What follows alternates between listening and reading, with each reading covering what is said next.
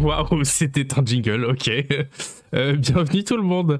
Euh, bonjour, bonjour euh, de double générique pour vous. Écoutez, voilà, c'est c'est la générosité. C'est une émission généreuse. Non mais il faut le dire. Salut tout le monde, j'espère que, que vous m'entendez bien. J'ai refait un peu le, le mixage audio parce que la dernière fois c'était mais horrible. Ah voilà, avec de la musique c'est mieux. La dernière fois c'était vraiment nul le le, euh, mixage audio. Donc voilà je m'en excuse. On essaie de faire mieux aujourd'hui mais ce sera aussi avec vos retours. Donc n'hésitez pas. Euh, 18 tu pourrais publier la musique d'attente sur Spotify. Euh, alors moi non. Il faudra demander à, à, la personne qui a composé le, générique à, à Ourson Wells Euh, voilà. Peut-être pourquoi pas un jour quand il y aura un album peut-être parce que là si s'il y a que la musique d'intro et la musique d'outro ouais ça fait un, un EP tu me diras. l'EP kétamine franchement ça en jette. Salut Météorion salut Pingolin. Salut Fradius salut Christophe salut Jacques Do salut Glopitou du coup euh, salut Bob Marais.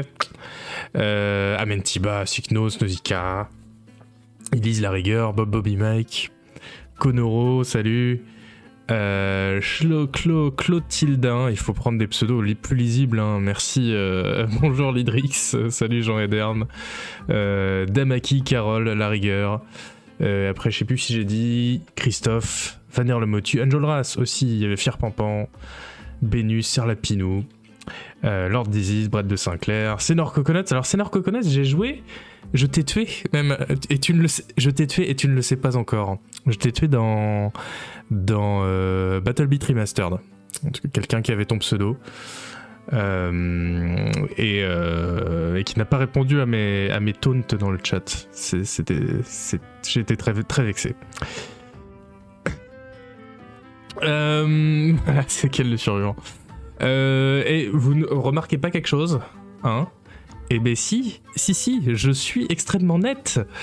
Euh, voilà, grâce à vous, grâce au soutien sur Patreon, euh, ça y est, j'ai pu acheter une meilleure, euh, une, cam de meilleure qualité. Donc merci beaucoup parce que ça fait des années que je stream et des années que je suis flou et que je trouve ça insupportable. Donc là, franchement, je suis reboosté à fond.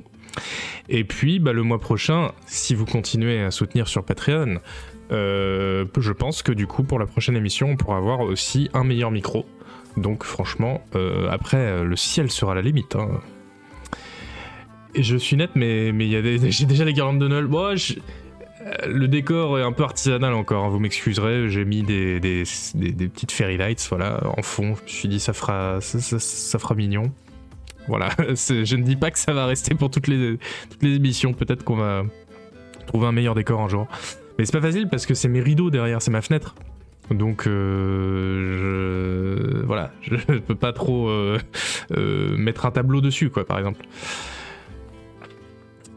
C'est pas l'arrivée de la moustache, si, mais euh, elle est, elle est, elle est, je l'ai un peu re-rasée pour la tailler, quoi. Euh, voilà, j'en profite pour rappeler que l'émission est dispo en podcast sur euh, Spotify, Deezer, Apple Podcast, Google Podcast, euh, RSS aussi, je crois. Euh, récapitulé à l'adresse ketamine.lepodcast.fr. C'est facile, c'est facile à retenir, si, quand même. Et évidemment, en replay sur YouTube dès, dès ce soir. hein. Moi, c'est après l'émission, je bûche jusqu'à 4h du mat pour mettre l'émission sur YouTube, hein, faut pas croire. Y aurait-il un endroit où les kétamines seraient annoncées à l'avance? Mais évidemment, Koub, et bonsoir. Et tu fais bien de poser la question, puisqu'il y a un endroit où les kétamines sont annoncées à l'avance, c'est sur le Patreon. Alors de là à dire qu'il faut rejoindre le Patreon et donner de l'argent, je ne sais pas. Ceci dit, peut-être qu'on peut juste s'abonner au post pour recevoir un mail quand il y a des nouveaux posts euh, publics euh, sans donner de l'argent, peut-être, je ne sais pas. Euh, si c'est le cas, euh, c'est voilà, n'hésitez pas. Merci pour le l'adresse. Je crois que si vous tapez non, si vous tapez point d'exclamation Patreon dans le chat, peut-être que ça fait un truc, je sais pas, je sais plus, je sais plus ce que j'ai fait dans ce dans cette émission. Salut Foulk. On peut follow oui sur Patreon, bah voilà, très bien. Salut Redbird. Euh... Eh oui, si vous faites point d'exclamation Patreon, il y a, un truc. Trop bien. J'avais... Je sais pas qui est la personne qui a configuré ça il y a deux mois, mais franchement, un génie, un génie. Euh, ce, soir, oui, euh, bah, comme d'hab, on va parler de l'actu du jeu de rôle. Euh, une actu assez chargée, en tout cas, j'ai trouvé pas mal de trucs à vous dire, et j'ai aussi enlevé pas mal de trucs, donc il y aura dans, l'inventaire, qui est le petit texte bonus que je donne après les émissions, il y aura aussi du coup pas mal de news exclusives pour les abonnés du Patreon. Euh, et euh, on va parler du coup dans l'actu aussi d'un jeu. Euh, on va pas se contenter de parler genre d'annonces, de trucs comme ça. Il y aura aussi un jeu qui est jouable dès maintenant et dont je pense que vous avez pas entendu parler et qui est très cool. Et euh, ensuite, on parlera, on fera le top des 9 RPG qu'on peut attendre le plus. Alors ça, j'avais hâte de le faire, j'avais l'idée depuis la, première émission, mais l'actu a été hyper chargée. Hein, euh, euh, Baldur's Gate 3, Starfield, etc. Donc euh, là, enfin, on peut, on peut faire un petit top. Et puis, on lira aussi un article sur le nouvel âge d'or des jeux de rôle. Est-il parmi nous? Est-il devant nous? Est-il derrière nous? On ne le sait pas, mais on lira un article euh, de Cat Bailey euh, sur le sujet. Et si on a le temps, j'ai mis dans le sommaire, mais euh, que vous voyez là. Non, c'est dans l'autre sens. Non, c'est là. Oui, voilà, là. je l'ai mis dans le sommaire. Si on a le temps, on lira aussi un autre article sur pourquoi est-ce qu'il y a aussi peu de RPG dans l'espace comme Starfield. Voilà. Euh, Bobo Mirek, tu peux aller voir la vidéo d'intro de, l'émission, euh, elle dure deux minutes, c'est sur la chaîne YouTube et tout est expliqué euh, sur ce projet, tu auras tous les détails. Bah, voilà, bah, du coup je vous propose qu'on commence tout simplement. Et bien par l'actu, bah oui, tout simplement. Et non, parce que le jingle marche pas. J'ai un problème avec mon Stream Deck ce soir, il n'obéit plus assez triste. Bon. eh bien, je fais le jingle à la voix, peut-être, Pierre? Non, c'est bon, c'est bon, on a eu le jingle, waouh. Stream Deck euh, de temps. La révolte des machines, voilà, c'est ça. Euh, bienvenue dans l'actualité euh, du jeu de rôle du mois de septembre. On est tout, tout, début octobre, donc on va passer en revue l'actualité du mois de septembre. Il y a de tout dans ce, cette actu, mais que des trucs assez, assez cool, donc on va en parler. et dites-moi déjà si vous entendez bien la musique Spotify qui est en, fond, la, petite playlist jeu de rôle. Normalement, c'est faible mais audible. Voilà. alors là, forcément, c'est juste euh, une nappe de violon. On m'entend un poil fort et pas trop lasique. Ah mais... Je me baisse, je me baisse, voilà. Là, je me suis, je me suis niqué 5 décibels.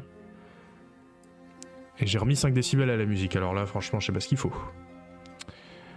Voilà, bah, vous me direz. Vous me direz si on entend bien les vidéos aussi. Bon, désolé, j'aurais dû régler ça avant l'actu. Mais c'est pas grave, on va commencer euh, par parler de. Euh, salut Tonton Yo, par parler de. Par, par, euh, pardon, par de tourner vers le futur. Le futur, bon, le futur proche, le futur très proche.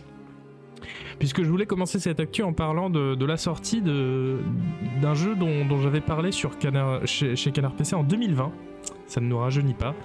Euh, J'en avais parlé en 2020 en disant bah voilà, ça, ça sortira un jour, euh, ça a l'air bien, voilà, au revoir, bisous. Et en fait là, il sort euh, dans deux jours, donc euh, j'étais fort content. C'est un genre de Elder Scrolls en low poly. Euh, avec un accent qui est mis sur l'exploration et la liberté. Apparemment, ils ont pris vraiment le temps de le développer bien, donc ça a l'air vraiment chouette. Il y a de la magie, je crois qu'il y a des commandes de troupes un peu comme dans un Mountain Blade, et ça fait penser à Mountain Blade d'ailleurs, parce qu'il y a de la chasse, il y a de l'artisanat, c'est du learn by doing, donc euh, les compétences augmentent quand euh, on les utilise, vous savez, bah, comme dans les Elder Scrolls d'ailleurs. Et du coup, je vous propose qu'on regarde tout simplement bah, le trailer de The Bloodline. Allez, c'est parti. Can you feel it, Harbinger? Si vous entendez rien, vous me dites. Do you hear the call?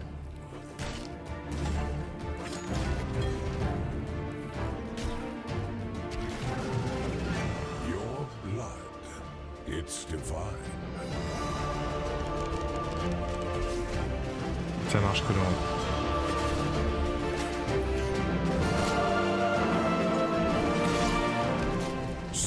what the future holds.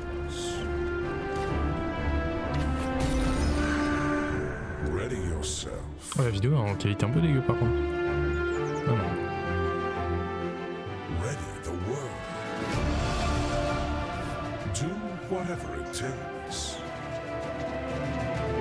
C'est learn by doing euh, Bob Bobby Mike pour les compétences. Le fait qu'elles augmentent quand on les utilise.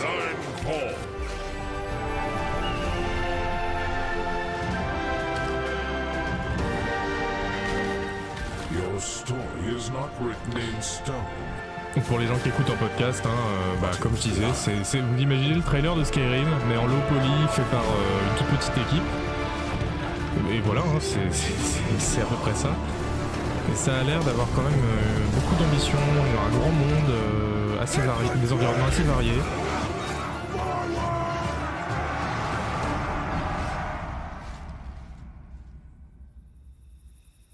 Ah pardon, le, son, euh, le son est bien, mais trop. Mais du coup, on m'entend plus. Ok, bah je, noterai, je, penserai à, baisser. Mais du coup, je disais euh, que voilà, c'était du learn by doing pour les compétences pour Bob qui posait la question, le fait qu'elles augmentent quand on parle, quand on les utilise, et euh, que du coup, voilà, pour les gens qui écoutent en podcast, bah, je sais pas ce que vous en avez pensé dans le dans le chat, mais ça ressemble vraiment à, voilà, vous imaginez le trailer d'un Elder Scrolls, mais en low poly, et c'est vraiment ça. Mais je trouve qu'il y a vraiment une ambition dans les enfin, on voit que c'est euh, un monde assez vaste avec des environnements très variés, plein de trucs à faire. Bon, voilà, des aurores boréales comme dans Skyrim. Euh, des montures, euh, de la magie, enfin voilà. Donc je pense pas que ce soit un jeu qu'on puisse, et moi j'ai tendance à faire ça, hein, à un peu écarter les jeux après deux secondes de trailer en me disant non mais ce truc laisse tomber. Et en fait non non ça je pense qu'il y a un vrai potentiel. Donc ça s'appelle The Bloodline en un mot, Bloodline, et euh, ça sort le 5 octobre, voilà tout simplement. Maintenant, je voudrais qu'on passe en revue euh, un article qu'a sorti euh, Rock Paper Shotgun récemment. Alors, Rock Paper Shotgun, c'est un, un, site de, jeux vidéo britannique qui a qui est un jeu vidéo PC et qui avait un peu qui s'est monté dans le je sais pas le début des années 2010 je dirais.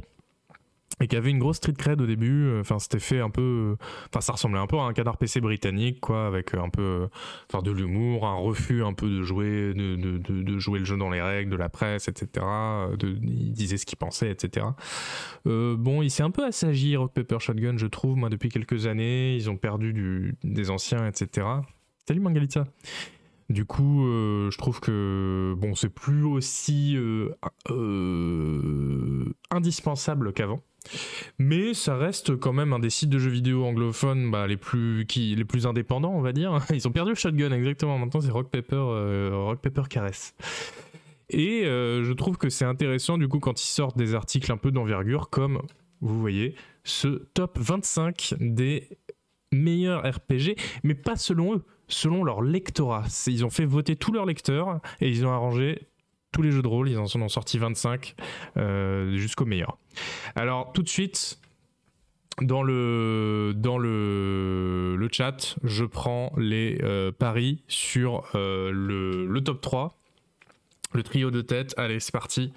Je vais voir des pronostics dans le chat, voir si vous trouvez. c'est trouvable. Hein. c'est c'est pas. Euh, alors, c'est marrant parce que c'est pas du tout. Enfin, pas vraiment le top que euh, j'ai mis moi dans la première émission Kétamine. Vous vous rappelez, dans la première émission Kétamine, j'ai dit on fait les 5, j'ai dit, je crois que c'était 5, hein, j'ai fait les 5 meilleurs euh, jeux de rôle. et bah, c'est pas exactement ce que eux ils ont. Ok, ok, je vois les, je vois les, les pronostics. On va voir tout à l'heure qui a raison. Cycnos, non, tu peux pas t'abonner sur Prime parce que euh, j'ai pas streamé assez euh, de jours consécutifs en gros pour que pour pouvoir qu'on puisse s'abonner sur Twitch et je compte pas spécialement le faire pour le moment parce que je déteste l'argent. Voilà, vraiment ça, je suis allergique. non, parce que la, répartition euh, des dons sur le, le, ratio dons et ce que prend Twitch est vraiment c'est voilà. Et alors que sur Patreon, c'est quand même pas mal. Donc si tu veux me soutenir, Patreon, s'il te plaît, voilà. Et là, là, là, ce sera très bien. Alors. Euh, du coup, le top 25, on va commencer, on va passer en revue vite fait. Donc, le 25e Final Fantasy VI, Euh, après Pathfinder Wrath of the Righteous, ça m'étonne pas. Pillars of Eternity 2, Deadfire. Bon, on voit qu'on est vraiment sur un lectorat de, de, de, public PC. Eux, ils le mettent 23e, Pillars of Eternity 2, Deadfire. Moi, c'était dans mon top 5. Hein. Je disais, c'est le plus beau jeu de rôle à l'isométrique. Bon, ils, en, ils en mettent 23, enfin 22 devant. On va voir. Euh, Arcanum en 22e, Fallout 2 en 21e. Alors, ils se font chier à faire des paragraphes pour tous les jeux. Fallout 2, ils disent juste Oui, euh, super histoire. Je pense qu'ils ont lâché à faire, ils se sont dit Non, mais c'est est-ce vraiment la peine qu'on résume Fallout 2 Mais quand même, du coup, si Fallout 2 est 21ème, Pillars 23ème, qu'est-ce qui reste? Alors, il reste Baldur's Gate en 20ème, Chrono Trigger, Dark Souls, Mass Effect Legendary Edition, Vampires the Masquerade Bloodlines. Bon, euh, vous retenez, on va en reparler tout à l'heure de pourquoi je trouve que c'est, c'est, hypocrite en fait. Elden Ring 15e. 15e. KOTOR 14e. Ensuite, il y a Fallout 1. Alors là, ah oui, là, ils font des, des paragraphes. Mass Effect 2, Divinity Original Sin 2. Et donc, il reste que 10 jeux. Alors là, il reste tout l'Assassin's Creed, oui, voilà. Euh, dixième, Morrowind pas, un mauvais choix. Hein. Je sais pas si j'aurais mis dans mon top 10, mais je comprends. C'est pas idiot. Fallout New Vegas 9ème, ok. Dragon Age Origins en 8ème. ils disent le meilleur de BioWare. Bon, euh, on va voir. Alors, ils ont une dev très large du RPG, oui, mais moi aussi. Donc, euh, enfin, cette émission aussi. Donc, euh, jusque-là, ils parlent que de jeux dont on aurait pu parler, je pense. Septième Deus Ex, vous retenez ce que je disais pour Bloodlines. Euh, sixième Skyrim. Et là, attention, on va être dans le top 5. Baldur's Gate 2 en cinquième. Ouais. alors oui, euh, super jeu Baldur's Gate 2, ok, mais cinquième, alors qu'il y a le 3 qui est sorti quand même, s'il vous plaît, quoi. Quatrième, Baldur's Gate 3. Il reste trois jeux. Alors il y en a un qui est, évident, euh, les deux autres moins, je, trouve. On va, on va voir. Troisième, Planescape Torment. Euh, Planescape Torment troisième. Alors, ça c'est comme euh, Vampire Bloodlines et comme non, comme je sais plus quel, quel autre jeu? Excusez-moi, je sais que c'est chiant les scrolls. Euh... Ah non, mais je sais pas. Non, c'était comme Bloodlines et, voilà. Euh, je trouve que c'est vraiment hypocrite. Je trouve que c'est vraiment hypocrite parce que euh, aujourd'hui, euh, c'est pas c'est pas possible quoi. Enfin, Planescape Torment. Alors, il a eu un remaster par Beamdog il y a, il y a, il y a 3 ans, mais tout de même. Salut Belten, non, on est à la deuxième actu là, ça va. C'est pas le classement du rédacteur, non, c'est le classement du lectorat du site. Donc euh, c'est plus intéressant qu'un classement d'une seule personne. Euh, mais euh, ça reste subjectif évidemment. Hein. voilà, moi je trouve que dire aujourd'hui ah non mais belle Planescape, ah tu aimes les jeux de rôle, eh bah tu vas jouer à ça, ça et Planescape Torment. Mais c'est comme Vampire Bloodline, c'est des jeux qui sont injouables aujourd'hui. C'est bon, moi j'aurais pas fait ça. Mais bon voilà, toujours est-il que c'est un bon jeu, d'accord. Et ensuite, bah oui, The Witcher 3, d'accord, top 2. Et le premier, ah, vous le savez, vous le savez évidemment, réfléchissez.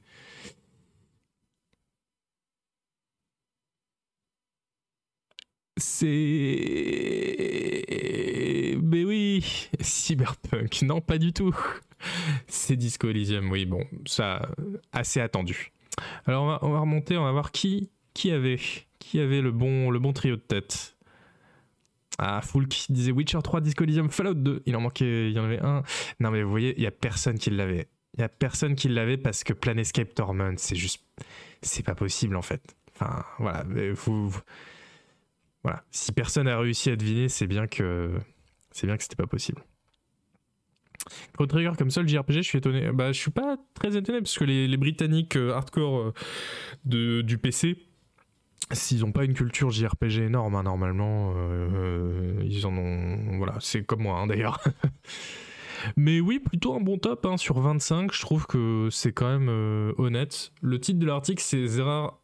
Euh, these are your favorite? Non, pardon. These are your 25 favorite RPGs of all time? Je vous mets le lien dans le chat. Mais ce sera dans l'inventaire aussi, hein, sur Patreon. Euh, ouais, il y a un lobby Planescape Torment. Non, mais c'est clair, Ben back. Alors, il y a évidemment un oubli dans ces 20, ce top 25. Enfin, un, seul. Alors, je crois que. Il y a deux jeux, deux ou trois jeux qui n'étaient pas dans mon top 5 de la première émission de Ketamine. Mais il y a un vrai oubli quand même. oui, voilà, il n'y a même pas Starfield. Énorme oubli. non, euh, merde, je vous avais pas mis de musique. Euh, non. Ah là là, vous, vous me décevez tellement dans le chat. Oh là là. Voilà, merci Ben Benderisback, il y croit pas, mais il, le dit vraiment pour me faire plaisir. Ouais, Underrail il a tous les coups. Oui, bah oui, Underrail, bah quand même. Bah quand même, voilà. le premier Fallout, il est genre. Euh, il est même pas dans le top 10, je crois. Il est 13ème. Musique un peu forte. Ok. Arriver à un compromis parce que vous me dites qu'elle est trop faible et qu'elle est trop forte. Personne n'a compris Underrail, mais c'est bien le problème. C'est bien le problème. Ils ont Underrail, euh, un jeu qui, n'est pas prophète en son pays, voilà, c'est tout. Le premier du top, c'est Disco Elysium. Non, mais moi. Bah. C'est pas. Oui, c'est de la nostalgie, mais plus que de la nostalgie, c'est de l'hypocrisie. Parce que moi, je suis nostalgique de Planescape Torment. Je me dis, ah, c'était cool et tout. Mais je dirais pas à quelqu'un. Aujourd'hui, c'est dans le top 3 de tout ce qu'on a fait dans le jeu de rôle. Enfin, faut arrêter. Bref. Euh, on va pas commenter 50 millions en top, c'est pas forcément très intéressant, mais en tout cas, 25 jeux assez solides, je pense qu'on peut le dire. Oh. Et oui. Et oui, euh, Whirling in Rags, 12 p.m. Euh, pardon, je me perds dans la musique. Euh, voilà, ça c'était euh, le top 25 de Rock Paper Shotgun, des lecteurs de Rock Paper Shotgun. Je voulais qu'on parle aussi un peu sortie et notamment qu'on parle un peu d'un jeu qui s'appelle Quasimorph que des gens prononcent quasimorph. Je trouve que c'est. Enfin, tous les gens qui disent quasi en prononçant quasi. Euh, perso, c'est un coup sec derrière la nuque et, euh, euh, et, balancé dans la mer, quoi. On n'en parle plus. et du coup, ce jeu s'appelle Quasimorph en un mot. alors, il est sorti le 2 octobre et je le voyais évoluer depuis un petit moment, donc je suis, assez content. Alors, vous voyez, c'est un genre de RPG roguelike dans un vaisseau euh, au tour par tour, en pixel art un peu sombre. Ce qui a l'air d'être quasiment. Enfin, quasi complètement ma cam. Hein. mais j'avais joué à la démo et j'avais pas trouvé ça fou. Voilà, donc je, me suis dit, faut que je prévienne la, la communauté de Ketamine de pas se ruer forcément sur le jeu je trouvais que les contrôles, le feeling du jeu, l'ergonomie, c'était pas au rendez-vous. Donc euh, méfiance. D'ailleurs, j'ai vu que depuis qu'il est sorti, bah donc hier, euh, il a pas de très bonnes évaluations sur Steam. Quetamine, oh, oh là là, oh, vous me faites mal. Il a pas de très bonnes évaluations sur Steam, donc voilà, je vous en parle ici pour prévenir parce que c'est un jeu qui par ailleurs est très alléchant. Enfin, vous voyez la vidéo qui tourne, euh, évidemment, elle s'arrête quand je dis ça. Le côté tour par tour exploration euh, avec une petite interface sympa avec un, moniteur de battement cardiaque et tout, c'est quand même assez cool. Mais euh, voilà, prudence. une sortie par contre qui est un peu plus enthousiasmante, bah, c'est celle Islands Island ou Islands? Islands of the Caliph, j'ai mal noté, qui est sorti donc euh, le 30 septembre. Euh, je vous en avais parlé, euh, je vous en avais déjà parlé, c'est un, un, dungeon crawler mais qui se passe au Moyen-Orient. Ce qui est très rare. je pense que niveau mécanique, c'est pas révolutionnaire, mais quand on a joué à Might, and Magic, mais le thème moyen-oriental, il donne le change et en plus c'est super beau. Donc voilà, je regardons quelques dizaines de secondes du trailer juste pour se faire plaisir aux yeux, voilà, tout simplement. Islands of the Caliph.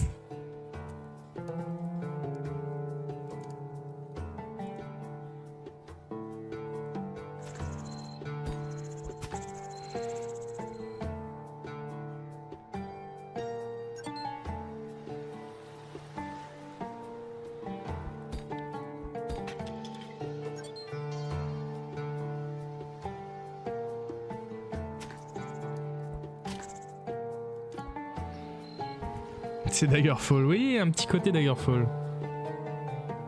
Mais ouais, quand même très Might of, Magic.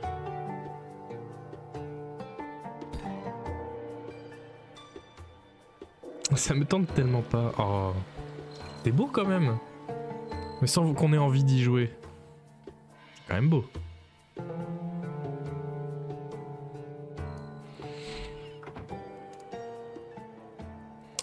Ah oui, Inspired by the Classic RPGs of the, l'année 80, oui, ça, ça on a vu. Hein.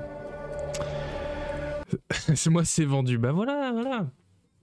Donc c'est sorti le 30 septembre, hein, euh, et ça coûte 10 balles, mais il y a une démo dispo si ça vous intéresse d'y jeter un oeil. Vous pouvez y jouer gratuitement du coup.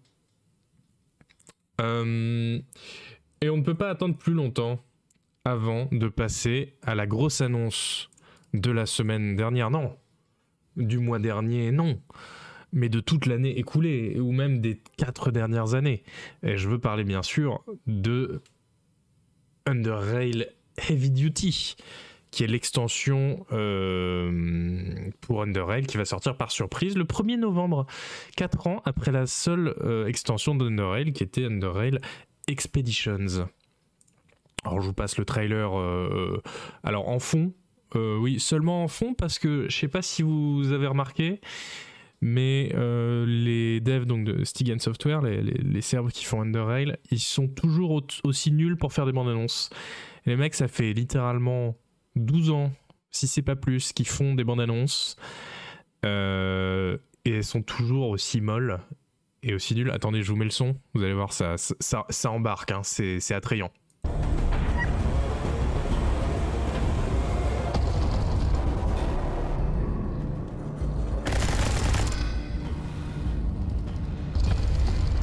Je suis dedans là. Hein.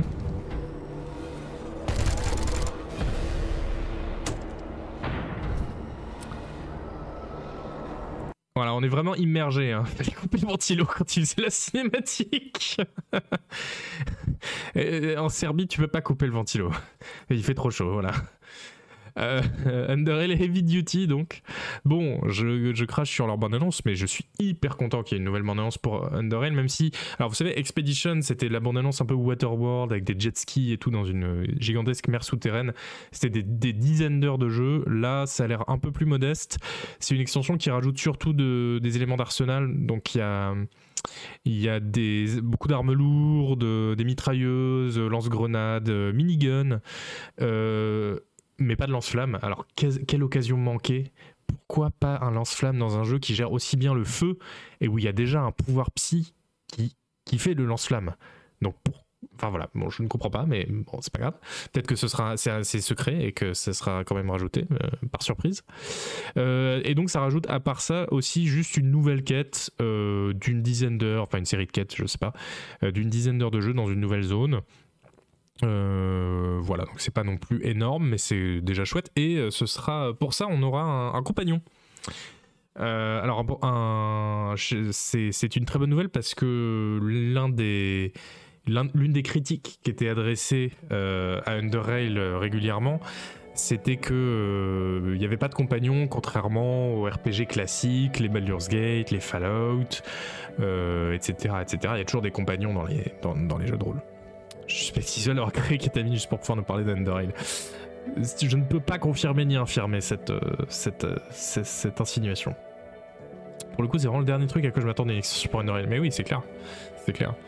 Euh, et donc un compagnon qu'on pourra gérer. Alors j'ai vu qu'il dans la bonne annonce on voit que ce compagnon on pourra non pas le contrôler directement mais le gérer exactement comme dans euh, Fallout 2, c'est-à-dire que c'est juste un mec qui nous suit et qu'on contrôle pas. Par contre, entre les combats, on peut euh, lui parler et lui dire écoute j'aimerais que tu me suives de plus près de plus loin j'aimerais que tu utilises tel type d'arme euh, j'aimerais que tu mettes telle armure etc voilà. Et on peut échanger avec lui lui donner des trucs. Voilà. Ce qui est un bon compromis je trouve parce que moi j'aime pas trop je fais pas partie des gens qui disent dès qu'il y a un compagnon dans un jeu, il faut qu'on puisse le contrôler directement. Non, c'est un compagnon, donc voilà, il peut faire sa vie aussi, ça me gêne pas. Euh, même si je suis, très, content de pouvoir contrôler tout le monde dans Baldur's Gate 3, hein, mais, mais euh, ça me choque pas les jeux qui n'optent pas pour cette solution. Je trouve que du coup c'est un bon compromis de pouvoir lui parler, de lui dire bah, telle tactique c'est plutôt bien, essaie de faire des rafales, essaie de pas faire des rafales, voilà. Et après lui laisser la liberté de, de nous flinguer dans le dos pendant tous les combats. Remember Yann et Marcus dans Fallout. Voilà. C'était pas le genre de jeu, il y avait plein de compagnons en armes en mode. Alors je crois pas, hein, les modes d'Underrail, à ma connaissance, c'est très très, euh, très très sec comme, euh, comme, euh, comme Oasis. Voilà. non, j'ai pas continué la run Dark Urge, Bender, mais j'attends, j'attends la Definitive Edition pour refaire un run de Baldur's Gate 3. Voilà, donc très très cool d'avoir du rab de Underrail. Euh, et justement, puisqu'on parle d'excellents jeux au tour par tour, en bref, je voulais juste revenir rapidement sur un tweet euh, de Josh Sawyer le 28 septembre. Euh, le, ce bon Josh, donc le directeur créatif évidemment d'Obsidian, de, game director de Fallout New Vegas, etc., de, de Pillars of Eternity, qui a euh... Non, il était pas game director de Fatum d'ailleurs, je vous dis n'importe quoi, il était juste designer, il me semble. Non, ici il était game director? Oh là là, maintenant j'ai besoin de j'ai besoin de checker. Attendez, on va aller voir sur Wikipédia.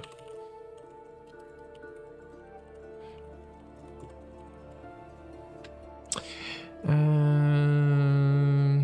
Je, ne connais pas par cœur la bio de, de Fallout New. Ah, mais si, il était designer et director, c'est pour ça. C'est pour ça que j'avais des doutes. Bref, sur Twitter, il explique.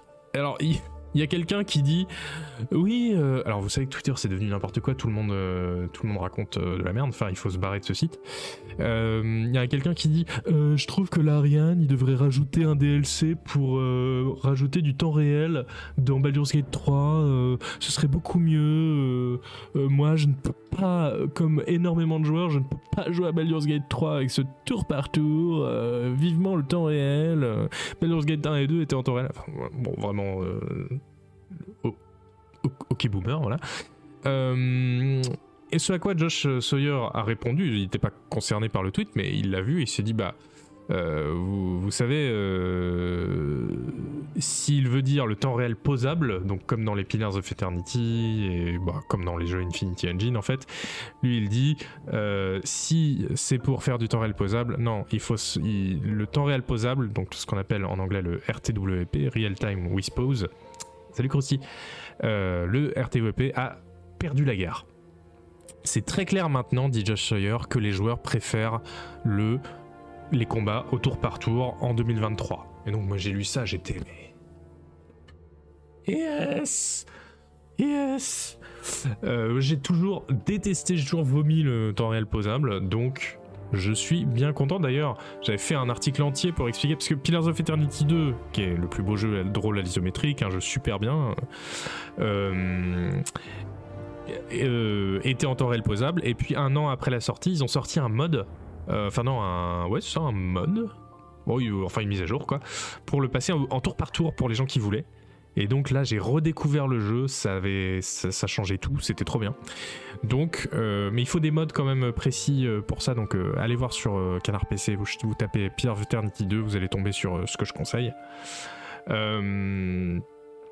Bah non, ils peuvent pas faire les deux comme Deadfire, en tout cas pas tout de suite, hein, Franek, parce que c'est pas le même encounter design, c'est pas le même équilibrage, et puis c'est du temps. Enfin voilà, dans un jeu, il faut choisir un mode de combat, si tu en développes deux en parallèle, c'est que les deux vont être moins bien qu'un seul que tu ferais bien. Enfin voilà. Voilà, exactement, C'est pour ça que moi j'installe des modes dans Pillars of Eternity 2 quand il y a le, quand je suis en tour par tour.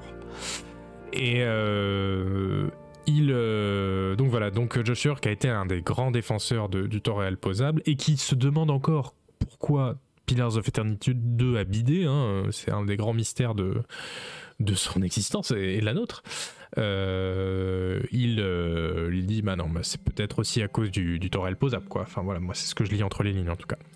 Euh, donc voilà, je, me suis dit bah tiens, je vais aller partager cette savoureuse pépite avec mes potos du kétamine pour leur dire bah ouais c'est bon, au moins il y a des gens qui ont intégré que le Torel posable c'était de la daube et qu'il fallait faire du tour par tour. Moi, faites du tour par tour pour tous les jeux devraient être tour par tour de toute façon, même Battle Beat Remastered, voilà. Euh, et toujours dans ce qu'on appelle le online discourse, je voulais, reparler un peu de, Twitter, etc. Euh, parce qu'on s'est rendu compte ce mois-ci que pas mal de joueurs de Baldur's Gate 3 pensaient qu'il y avait un bug. Donc quand ils séduisent la grande démon Karlak, alors mini spoiler, hein, quand ils séduisent la grande démon Karlak dans Baldur's Gate 3, qui est clairement le compagnon le plus cool du jeu, hein, il faut le dire, enfin, il n'y a, y a, y a, pas de compétition en fait, il euh, n'y a pas photo quoi. Euh, quand ils la séduisent, eh bien la scène de sexe avec elle, c'est Karlak qui pénètre leur personnage. Euh, alors, Bon, donc ce genre de, capture d'écran, de, donc voilà, vous voyez à l'écran des, joueurs qui disent non mais j'ai un bug dans ma, partie, c'est elle qui pénètre mon héros, c'est non c'est un bug, j'ai chargé ma sauvegarde, hein. des gens qui demandent à ce que ce soit réparé avant qu'ils puissent retoucher au jeu, etc. Bon, même si c'était un bug, je vois pas le problème, mais enfin, je, veux dire, on, pourrait passer outre et continuer à jouer, mais bref. Alors, ça a été beaucoup commenté. Euh, il y, a, des gens qui disaient euh, que euh, enfin voilà, ça a été beaucoup moqué. Il y a, évidemment, c'est très signifiant sur euh, la sexualité hétéronormée, euh, si vous me passez cette expression, etc. Mais bon, bref, tout ça, c'est pas de ça dont je voulais parler. Moi, je trouve qu'il y a un aspect de ça qu'on n'a pas évoqué en le commentant sur Internet, etc. c'est que, euh, que ça montre comment les jeux vidéo et surtout les RPG se sont construits un rapport vraiment inflexible, des attentes vraiment inflexibles pour leur héros. Euh, le héros qui est supposé triompher de tout, dominer tout, et même sexuellement. Donc voilà, ça, c'est, moi c'est ça que je vois ici. Euh, et si ça n'arrive pas, c'est forcément un bug, hein, si on ne triomphe pas de tout. Alors on peut, on peut remonter très loin pour trouver les origines de cette, cette pensée qui a vraiment infusé dans tous les jeux de rôle. Euh, bon, je pense qu'elle n'a pas été aidée par le fait que dans les RPG à la première personne, on se trimballe littéralement avec une épée ou un flingue euh, pointé vers le monde extérieur et les autres personnages en permanence. Donc c'est vrai que quand on était biberonné à 20 ans de jeu où on est comme ça en permanence, on se, on trimballe comme ça, même en parlant aux gens, on, est comme ça. Euh, bon, je pense que ça aide pas à se dire non, mais mon personnage peut ne pas gagner surtout peut ne pas dominer tout, peut ne pas euh, euh, triompher de tout. Euh. Et d'ailleurs, la preuve, c'est que c'est tellement bien ancré que quand un jeu ne fait pas ça, quand un jeu fait en sorte que son personnage subisse un échec, alors autre qu'une fois dans le scénario pour faire un twist, hein, que son personnage voilà rate des trucs, et bah ça devient le sujet du jeu, ça devient le twist, ça devient euh, l'originalité du jeu. Et bon bah voilà, on pense à Disco Elysium où le personnage, euh, voilà, enfin où l'originalité du jeu c'est que le héros, bah non, il bute pas tout ce qui bouge, triomphe pas de tout ce qui bouge, il ne pénètre pas tout ce qui bouge, etc. Euh, donc voilà, juste, euh, je voulais apporter euh, cet angle d'analyse là sur cette, ce, petit, ce petit épisode de, de, la sexualité de, des personnages dans Baldur's Gate 3. voilà, moi je trouve que plus que, enfin, outre la sexualité, ça, ça fait aussi réfléchir sur notre rapport aux jeux vidéo où notre personnage doit forcément être au-dessus de tout, et d'ailleurs au-dessus, donc là littéralement. Euh, bref. Euh, on va pas, euh, va pas y passer 3 heures non plus. par contre, sur ce sur quoi on va passer 3 heures, c'est vraiment mon article sur les jeux plateau chez Canard PC. Non, on va pas y passer 3 heures. déjà parce que je suis pas logué sur le site, voilà. Je suis pas abonné à Canard PC, c'est dommage. Euh, mais je voulais vous prévenir que euh, chez Canard PC, j'ai sorti un article dont, je suis très content. C'est pas tous les jours, donc euh, voilà, je le dis. sur, voilà, sur les jeux qu'on appelle les jeux plateau. Donc le système plateau, c'était un système informatique dans les années 60-70 aux États-Unis, dans les universités. Et je vous montre, enfin je vous raconte comment ce système où il y avait d'ailleurs le premier qui a intégré des terminaux avec le premier écran plasma du monde. C'est pour, pour le plateau que ça a été inventé, les écrans plasma. comment ce système a vu la création des premiers, non seulement des premiers vrais jeux vidéo, mais aussi des premiers vrais jeux de rôle. Euh, malgré une traque euh, vraiment assassine des administrateurs réseau, parce qu'en fait le plateau à la base c'était un réseau de terminaux euh, avec des, logiciels éducatifs, mais en fait les étudiants se sont rendus compte qu'on pouvait coder des jeux, donc c'est comme ça qu'il y a une contre-culture de jeux qui s'est créée là-dessus, mais des jeux clandestins, parce que quand les administrateurs, ah, quand les administrateurs les trouvaient, eh ben, ils supprimaient carrément les jeux vidéo, donc par exemple le tout premier jeu de rôle de l'histoire euh, de l'humanité. Euh, en tout cas, le premier jeu de rôle, jeu vidéo de rôle. Euh, il y, a, y a un admin réseau qui l'a trouvé et qui l'a supprimé. Et, du coup, la seule raison pour laquelle on se rappelle encore aujourd'hui, c'est parce qu'un étudiant avait fait une copie pirate sur une disquette et qu'on l'a retrouvé des années après. Donc, c'est vous dire à quel point c'était tendu à l'époque. Et ouais, les mecs faisaient des missions impossibles pour rester à l'école le week-end. Ouais, carrément. Hein, Je sais plus si j'ai tout raconté dans l'article parce que bon, il y a beaucoup beaucoup à lire, beaucoup beaucoup à, voir aussi sur YouTube, euh, des conférences sur le plateau, etc. Donc il y aurait beaucoup à raconter.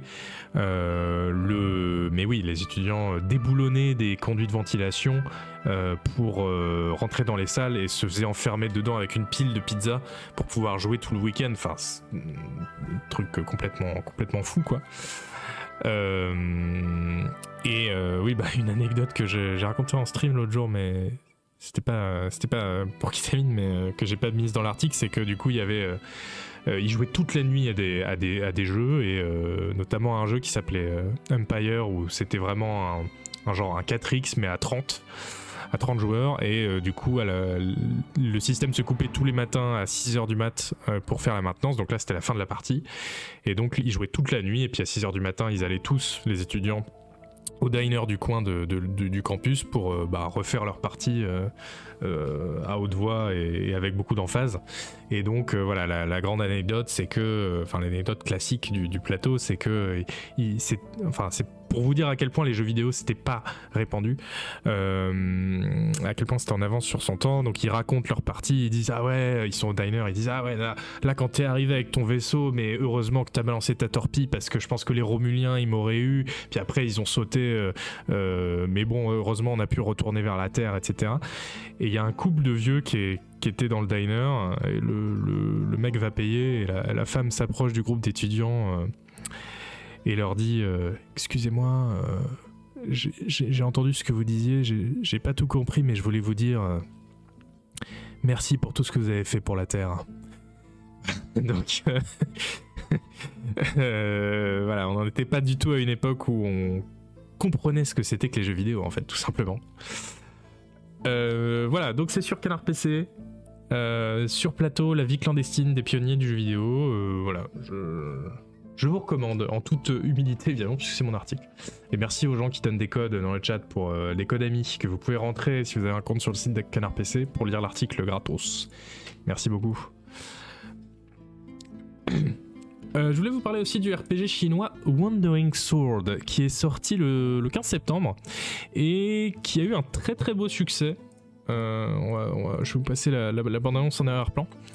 salut Safi. Euh, c'est un euh, voilà, un jeu qui est sorti le 15 septembre qui a eu 7000 euh, reviews là, 7000 évaluations sur Steam. Bon, les jeux chinois ont, ont un avantage là-dessus, euh, évidemment, puisqu'ils s'adressent à un énorme marché, mais quand même 7000 évaluations, donc 91% de positifs, donc autant vous dire que c'est un bon jeu. Et euh, c'est un Wuxia. Hein, si vous avez lu, euh, si vous avez vu, pardon, l'interview exclusive aux abonnés du Patreon de Ketamine, l'interview passionnante de Philippe Pépé, il raconte notamment comment lui s'est intéressé aux Wuxia, qui sont les les, les, jeux de rôle d'arts martiaux, euh, en fait, euh, enfin le, wuxia c'est un genre littéraire du, chinois euh, qui parle voilà de d'arts martiaux. Et donc évidemment il y a plein de jeux de rôle là-dessus. et donc ça c'est un wuxia. Et moi qui suis assez hermétique d'habitude, ah bah voilà, j'en vois aussi dans le dans le dans le dans qui disent ça. Moi qui suis assez hermétique d'habitude, là, je pourrais me laisser tenter. Je pourrais me laisser tenter. Ça s'appelle Wandering Sword. parce que, donc pour les gens qui sont en podcast, il y a, y a, du très beau pixel art. Il y a des combats tactiques au tour par tour. et surtout, donc, ce, ce mélange de paysages en 3D et de persos en 2D en vue de côté là, avec plein de shaders, ce mélange qu'on a vu apparaître dans euh, pas mal de RPG ces dernières années, notamment euh, euh, Octopath Traveler. Enfin, vous voyez, y a eu, je crois que le, y a pas un RPG Dragon Ball aussi, non, un, Final Fantasy qui arrive comme ça. Enfin, je sais plus.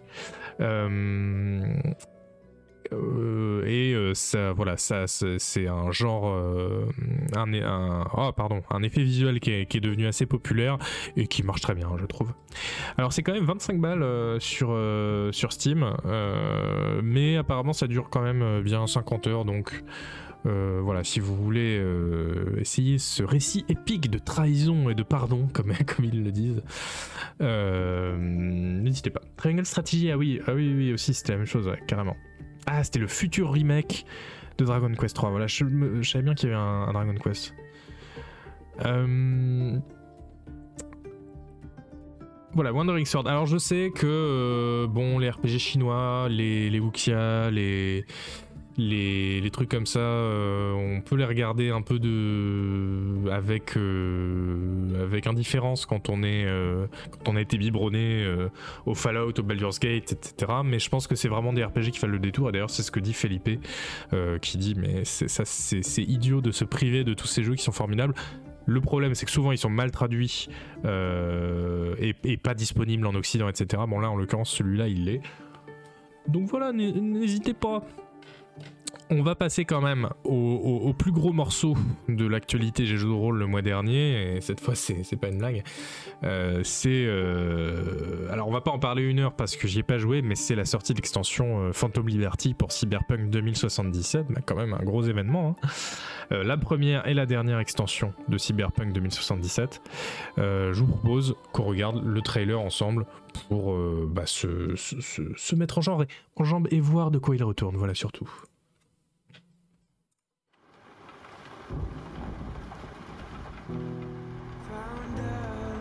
Clock's ticking. Relic will finish me sooner rather than later. Think this is it, kiddo. what's going on? I made so many mistakes. Johnny! Did terrible things. You claim to be an agent now. So act like it.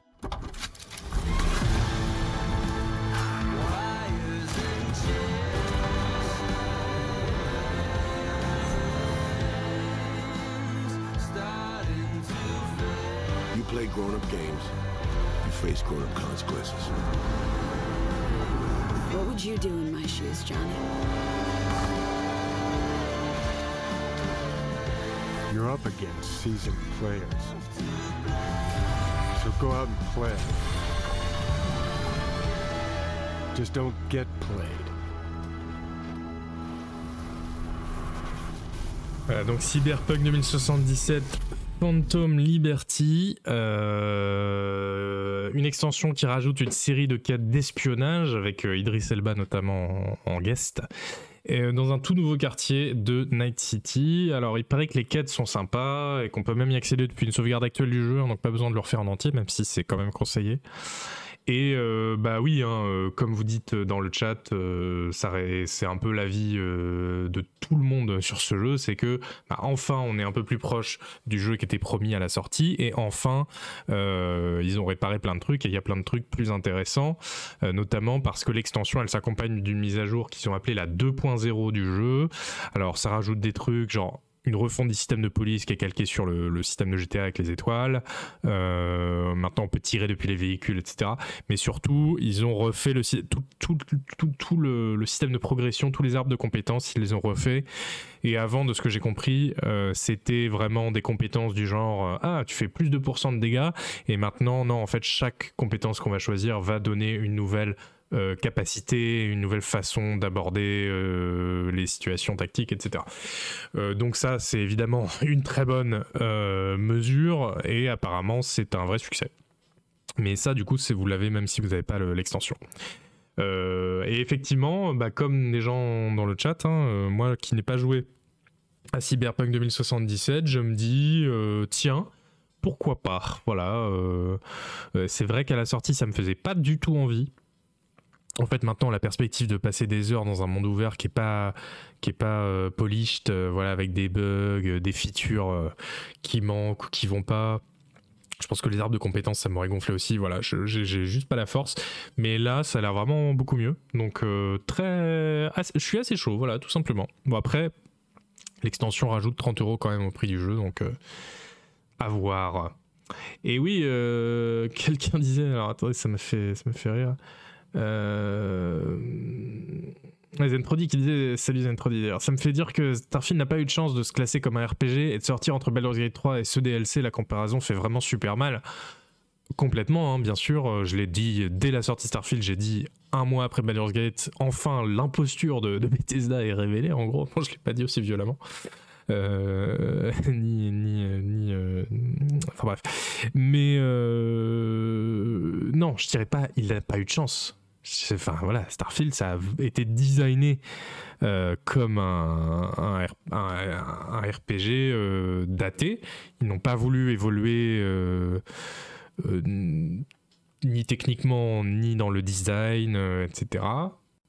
En se disant, on va réutiliser notre recette qui a si bien marché en 2011 avec Skyrim. Bon, très bien, c'est un pari, mais du coup, effectivement, après, quand sort un mois après ou un mois avant un jeu de rôle extrêmement moderne et qu'ils tiennent pas la comparaison, bon, bah, c'est pas une histoire de chance, c'est vraiment une histoire de, euh, choix, en fait, de choix de, design.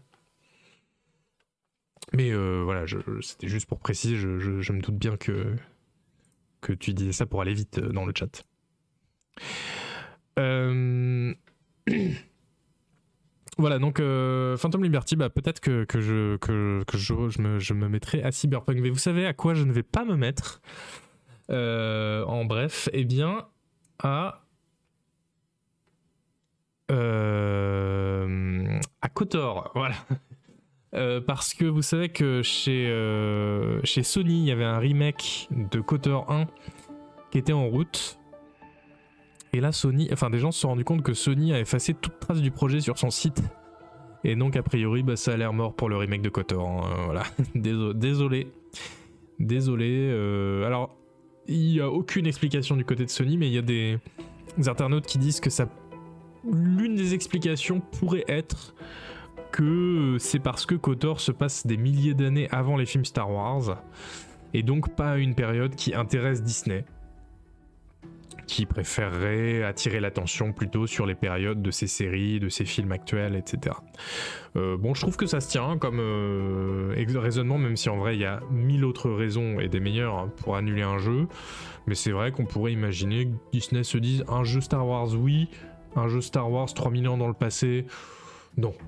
Voilà. Sony, Sony dit que c'est à cause des droits sur la musique. Ah bon? Bah, t'annules pas un jeu à cause des droits sur la musique là. Hein. Enfin, enfin, peut-être, mais du coup, c'est la mauvaise foi.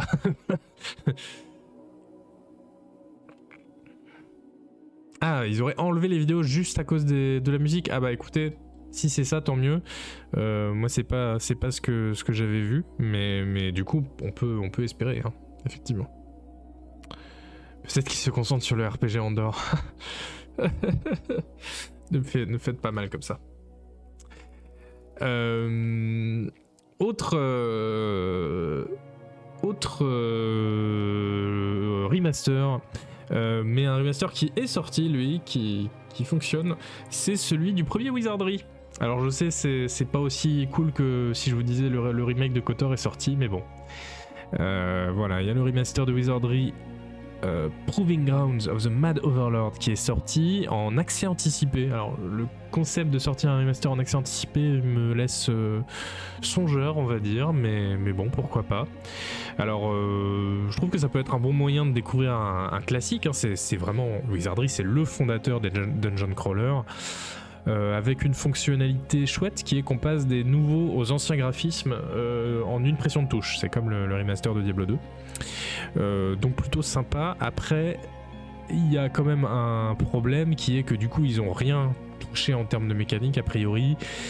et que donc c'est très daté et que bon bah à 30 euros parce que oui il est à 30 euros je trouve que ça fait cher la leçon d'histoire quoi Euh, et c'est vrai qu'à un moment bah peu comme les gens euh, qui ont voté pour Planescape Torment sur RPS euh, il faut comprendre que les jeux de cette époque c'est pas juste que les graphismes font mal aux yeux aujourd'hui c'est pas que ça en fait qui se joue c'est aussi que le design est daté un peu comme celui des Elder Scrolls Euh... C'est oui, le pouvoir d'achat en ce moment chez les quarantenaires, oui, c'est ça. Ouais, 30 euros, hein, c'est c'est chaud. Le remaster de Wonder Boy fait ça aussi, il me semble. Oui, complètement, c'est vrai. J'entends la BO de Disco Elysium, je suis content. Bah là, en plus, c'est la, la revacholière qui est euh, la musique la plus sublime de Disco Elysium, au-dessus même du triptyque euh, Whirling in Rags. Incroyable. Euh, oui, maintenant, regardons Hotons avec Camille Cotin. Oui, bah, écoutez, c'est les pubs YouTube. hein. Euh, pourtant, je regarde rien avec ce compte, mais hum, malheureusement. Euh, Et pour finir avec cette actu, je me suis dit qu'on allait finir l'actu sur un- une note vraiment euh, positive parce que je voulais vous parler euh, d'un jeu très enthousiasmant dont je pense que vous avez peut-être pas entendu parler. Un jeu qui s'appelle Moonring, qui est dispo depuis le 29 septembre. C'est un jeu gratuit qui est inspiré par les Ultima. Euh, et c'est développé par Dean Cart, qui était l'un des, des, des designers du premier. euh, Excusez-moi, du, premier Ultima en gros. Donc euh, le premier Ultima, vous voyez, ça ressemblait à ça. Et donc là, vous, dites-vous qu'il y a un mec qui a sorti un remake de ça, en gros, hein, un remake spirituel, on va dire. À la fois très moderne et en même temps qui ne trahit pas du tout l'esthétique et l'esprit des années 80 de ces jeux-là. Euh, donc bah, je vous propose tout simplement euh, qu'on regarde le trailer, voilà. Se faire plaisir. Regardez ça quand même.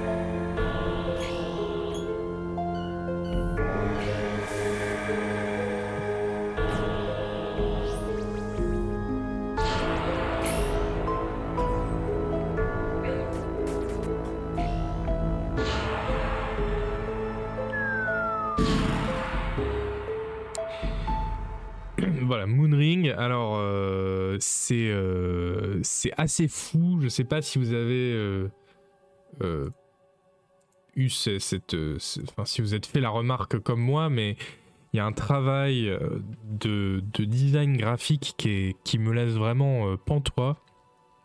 Parce que à la fois, on reconnaît instantanément l'esthétique des années 80. Et quand je dis les années 80, c'est pas 88. Hein. Ultima 1, c'est 81. Euh, on reconnaît tout de suite que c'est un jeu comme ça. Avec, euh, voilà, il y a des, on voit bien que c'est un système de tuiles, enfin de cases carrées, euh, avec ce- cette vue du dessus, mais en même temps un peu de côté, enfin voilà, qui, est- très iconique, des graphismes un peu épurés, et en même temps, avec, euh, il y a un filtre CRT, etc. Mais en même temps, euh, il y a des couleurs euh, un peu genre néon, il y a des jeux de lumière. euh, euh, il y a un pixel art qui est hyper soigné et donc ça, je trouve que c'est vraiment fabuleux. C'est gratuit pour info, donc Moonring, donc euh, je vous conseille vraiment euh, d'aller y jouer, euh, enfin d'aller voir sur Steam. Alors ce qui monte pas dans le trailer, c'est qu'il y a une interface qui prend la moitié de l'écran, hein, mais, l'interface est belle aussi, donc ça, vaut le coup. Et le, développeur sur la page Steam du jeu a laissé une, un message vibrant, il dit Bonjour à tous, j'aime les RPG depuis le début des années 80 et j'ai grandi en jouant à des jeux tels que la série Ultima de Lord British et les premiers roguelikes. Il s'agit de ma lettre d'amour à un style de jeu qui est largement tombé en désuétude, avec ses sprites vifs et lumineux superposés sur des arrière-plans noirs, son véritable gameplay en monde ouvert et l'absence de prise en main. L'absence de prise en main. Je sais pas ce qui a fait ma traduction automatique, mais c'est pas grave. Les jours que j'ai passés à jouer à ces jeux ont été consacrés à l'exploration et à la découverte joyeuse, m'aventurant dans le sombre inconnu, en co-auteur de cette expérience. euh, comblant les lacunes laissées par l'art primitif grâce à mon imagination. Pour ceux d'entre vous qui ont fait de même, j'espère que Moonring retrouvera un peu de l'esprit de cette époque. Pour ceux qui ne l'ont pas fait, j'espère que les commodités plus modernes que vous trouverez dans ce jeu vous permettront d'avoir un aperçu de ce que nous faisions il y a 40 ans déjà. Je remercie du fond du cœur tous ceux qui ont consacré ne serait-ce qu'un instant à ce jeu. Soyez indulgents avec mes erreurs, je les corrigerai. Dean. Voilà, donc Moonring, un RPG qui est sorti vraiment par surprise, développé par donc un seul gars. Et euh, alors j'y ai joué un tout petit peu euh, avant de faire l'émission. J'ai trouvé ça fabuleux. Je pense que je vais le streamer sur la chaîne de Ketamine euh, un de ces jours, probablement, je sais pas, genre la semaine prochaine. Comme ça, on pourra tous regarder en direct ce que ça donne. Puis ce sera aussi sur YouTube, etc. Et ça lui fera un peu de pub parce que mine de rien, alors même s'il est sorti gratuit, alors que tout le monde, j'ai regardé les commentaires, tout le monde dit mais pourquoi gratuit? Moi j'aurais payé pour ce jeu. Euh, euh, même s'il est sorti gratuit, je pense qu'il a quand même besoin d'un petit coup de pouce parce que bon, les, graphismes des années 80, voilà, c'est pas le plus mainstream de ce qu'on peut faire. D'abonner à la chaîne Isual, oui, oui, absolument, parce que maintenant je fais kétamine. Et sur ce, sur ce, je vais faire un petit peu de ménage dans mes onglets. Voilà. Et je vous propose qu'on passe aux 9 RPG les plus prometteurs qu'on peut attendre avec le plus d'excitation. Voilà, c'est tout de suite après le jingle, jingle, jingle, jingle.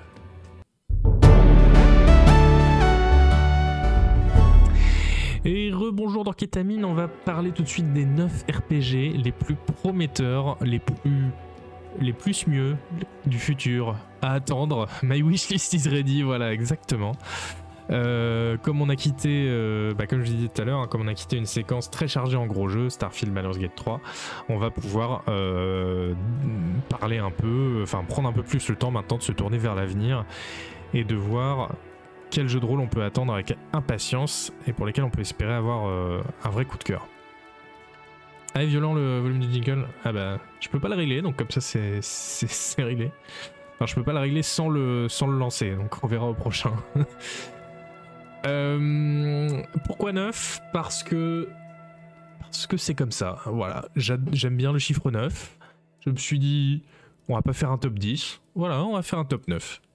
Tout simplement. Alors, ils sont même classés. C'est même pas juste une liste, c'est un classement du moins attendu, même s'il est quand même 9 euh, de tous les jeux de rôle à attendre, et jusqu'au plus attendu, qui est numéro 1. Alors ça reste évidemment subjectif, euh, c'est mes goûts personnels, et si ça se trouve, en plus j'en ai oublié. Euh, mais je trouve que c'est une liste qui se tient et qui suscite un agréable intérêt, si vous me permettez.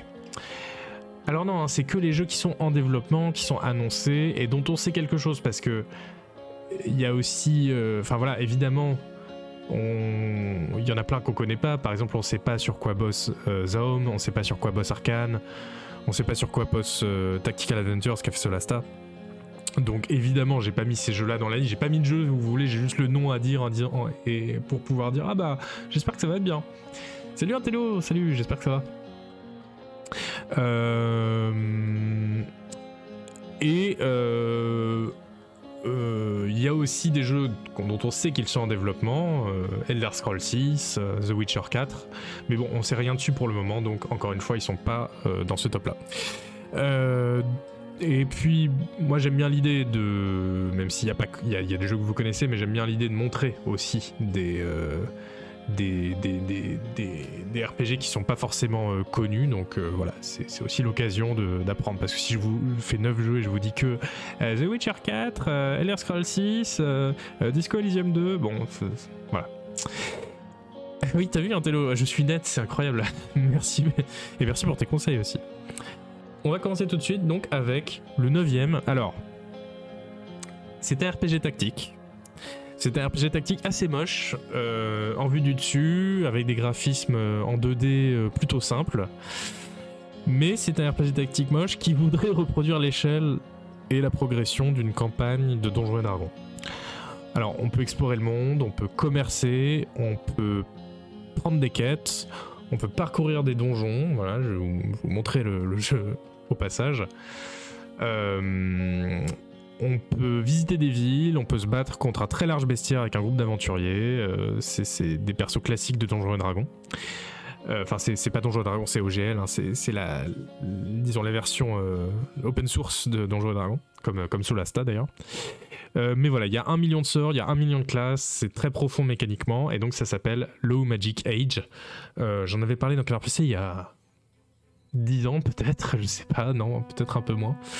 Euh, et voilà, comme je disais, bah, c'est vu du dessus, c'est un damier avec des, petites, euh, des petits sprites en 2D, donc ça fait pas forcément très envie, mais comme je vous le disais, il y a, y a vraiment un gros taf qui est fait euh, sur, sur, sur l'univers, parce qu'en fait, ça, ça, ça a commencé comme un, un jeu de combat d'arène seulement.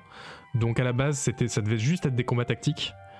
Euh, et en fait, euh, euh, après ils se sont dit non, c'est, trop bête, on va faire un mode aventure qui sera vraiment un mode comme une campagne de Donjons et Dragons. Et donc c'est ce qu'il y a actuellement parce que le, jeu est déjà dispo, il est en accès anticipé, même si le mode aventure est pas encore complet. Donc je pense que le jeu d'ailleurs il devrait sortir probablement pour de bon dans l'année qui vient, on va dire.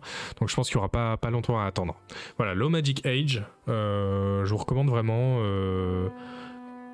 Si vous aimez bien les, RPG tactiques, vous arrêtez pas au graphisme, vous allez voir, euh, si vous avez bien aimé toutes les statistiques euh, un peu détaillées dans Baldur's Gate 3, bah là vous, allez vraiment vous faire plaisir.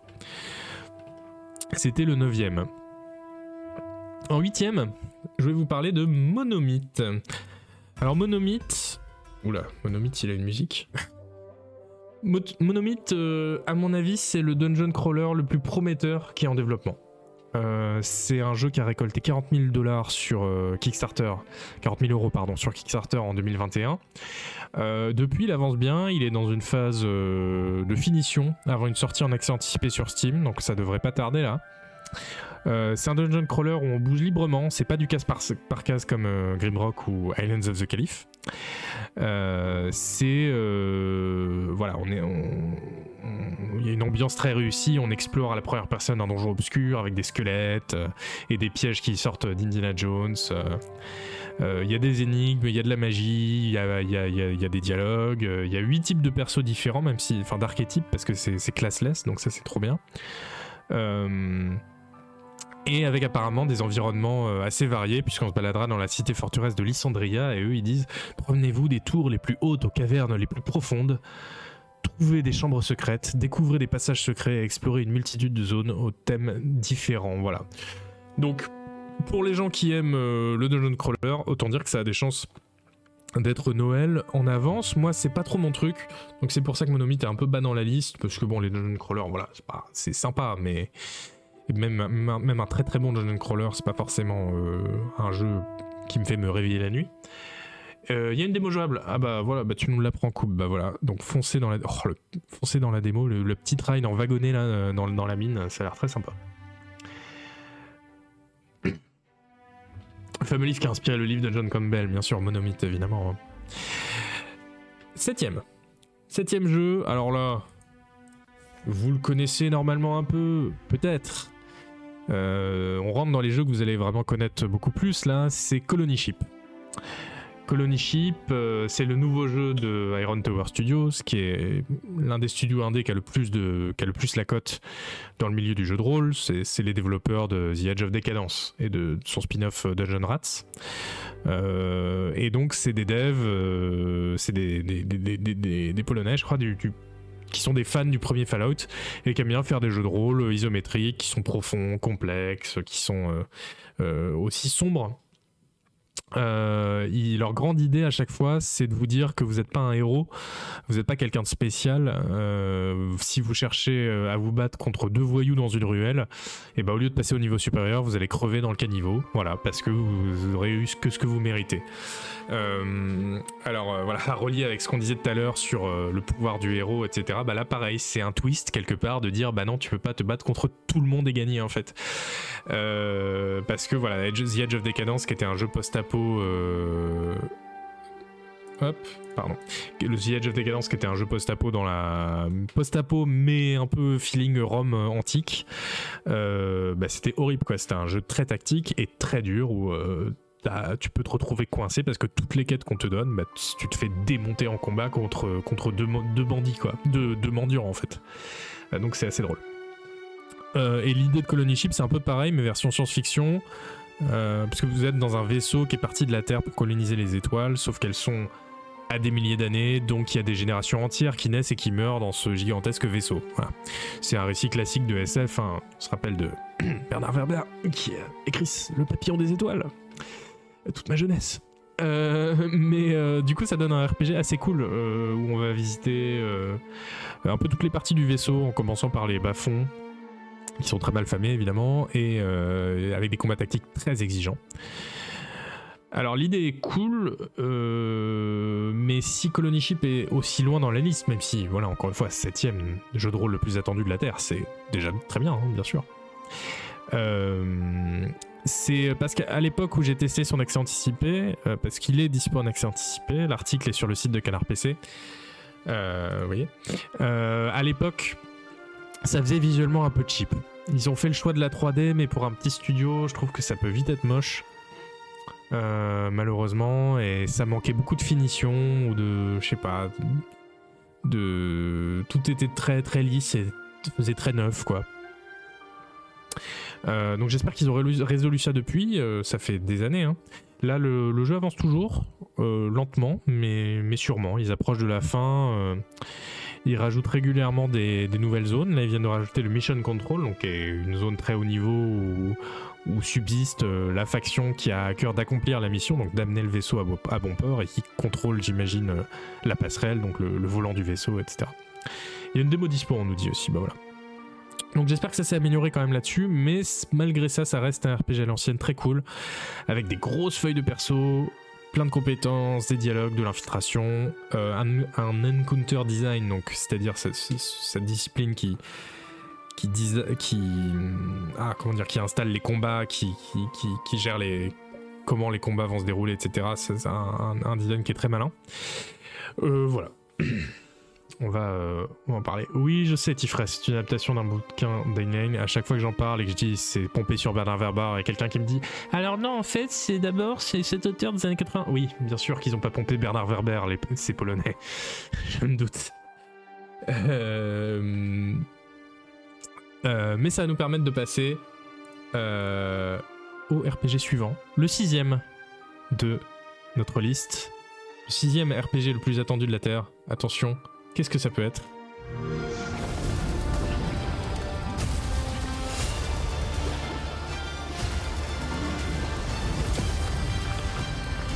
Ça c'est l'intro, hein, c'est pas le jeu. Xbox The Game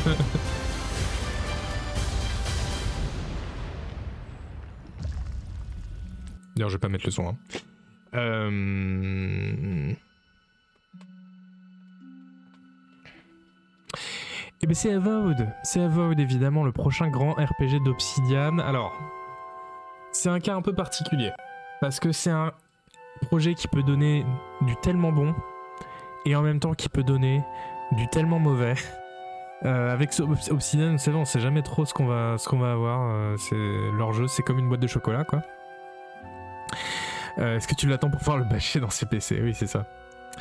Euh, donc Avowed, ça a commencé comme un Skyrim killer, ça a commencé comme un Elder Scrolls, mais fait par Obsidian. Et euh, c'est devenu ensuite un jeu avec des ambitions plus réduites, euh, un jeu, ce qu'on a appris cette année, un jeu semi-narratif, avec des compagnons qui seraient super importants pour l'histoire, qui seraient pas juste des, gens qui sont là pour aider en combat, mais qui sont vraiment des, des gens à travers lesquels on va expérimenter l'histoire, quoi. Je m'attends pas à un miracle perso. Euh, quand même, bah quand même, moi je trouve que ce qu'on peut imaginer dans ce jeu, quand on voit le trailer notamment, qui, est qui fait pas particulièrement envie parce que les animations sont dégueulasses, euh, c'est euh, une suite de zones un peu ouvertes avec de l'exploration et du combat, peut-être un, genre de Skyrim de poche, quoi, peut-être. Alors, du coup, voilà, sur, sur, le papier, encore une fois, c'est parfait. Hein. Il y a Carrie Patel aux commandes, c'est l'une des designers narratives les plus, les plus expérimentées chez Obsidian. Elle fait du très bon boulot. Ça se passe dans le monde des Pillars of Eternity, sur une grande île dont on a déjà entendu parler, qui s'appelle les, Living Lands, les, terres vivantes. et vous le voyez bah, sur la vidéo, ça ressemble quand même un peu de loin à Skyrim. même si, voilà, encore une fois, les animations, l'étalonnage, ça fait super peur. donc, voilà, ça ressemble à un super projet mais euh, qui, prend un peu l'eau. Voilà, qui prend un peu l'eau, au développement un peu compliqué. Donc toute la question, c'est de savoir si Obsidian va réussir à, écoper suffisamment euh, pour maintenir ce bateau à flot. Euh, je suis curieux de savoir à quel point vous l'attendez celui-là en fait. Hein. Ça sort en, 2024, je l'ai pas dit, ça sort l'an prochain. Mais oui, les réactions dans le chat sont quand même très négatives hein. jusqu'à présent. Obsidian quand même, les gens, Obsidian. Pillars of Eternity, Fallout New Vegas, euh, Alpha Protocol, euh, The Outer Worlds. ouais, non, je comprends en fait. Je, suis curieux et je me dis, ça peut, ça peut foirer, mais ça peut aussi marcher, en fait. Ça peut marcher. Voilà, Pentiment, exactement, Bob. The Outer Worlds, Curieux du test, bah moi aussi, ce sera dans un an. Alors on rentre dans le top 5. Maintenant, ça y est, c'est le top 5 euh, des jeux qu'on peut attendre, des RPG qu'on peut attendre. Et là, là c'est bon, il n'y a plus de, jeux où, vous allez vous, où, c'est un pari. C'est normalement ça va être des bons jeux. Euh, donc pour les quelques jeux qui ont une bonne annonce, je vais vous la passer en premier avant de discuter cette fois. Euh, notamment du coup, celle-ci. et eh bah ben, ça spoil le nom direct. They say what goes up must come down. No one ever talks about things going the other way. The first time you get knocked off your feet, it's hard. Bloody hard to get back up.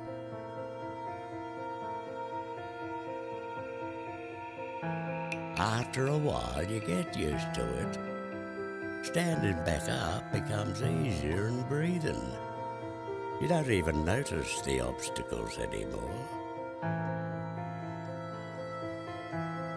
You buckle up, you press on. You fight for each step forward until the fight is all you've ever known.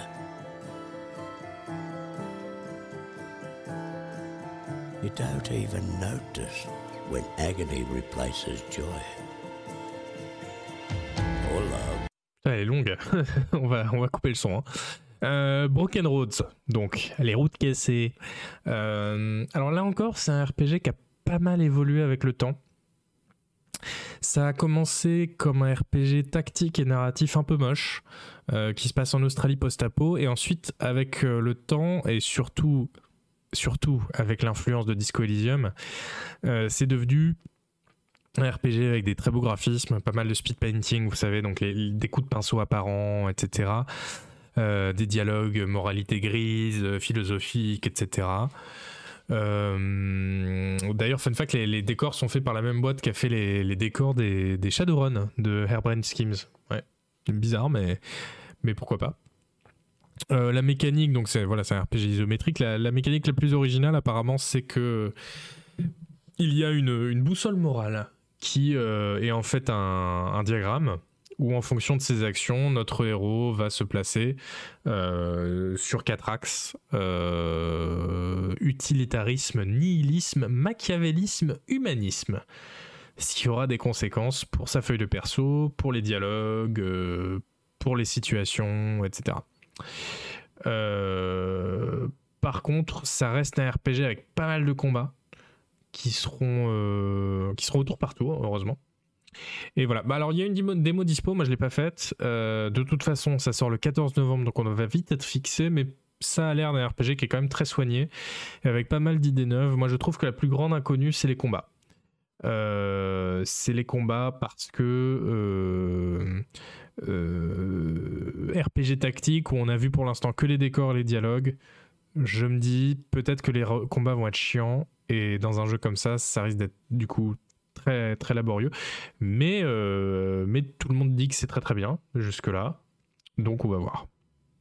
et pas mal d'idées neuves hein, quand même. Bah, ne serait-ce que le post-apo australien, ça donne envie de, le voir. Vous voyez en plus, c'est c'est vachement joli, pas mal d'ambiances différentes. donc pour moi, une bonne entrée dans, dans, ce top 5. Et maintenant, un autre trailer. Et alors là, je peux vous dire que vous ne vous, attendez pas à ce que je vais vous montrer.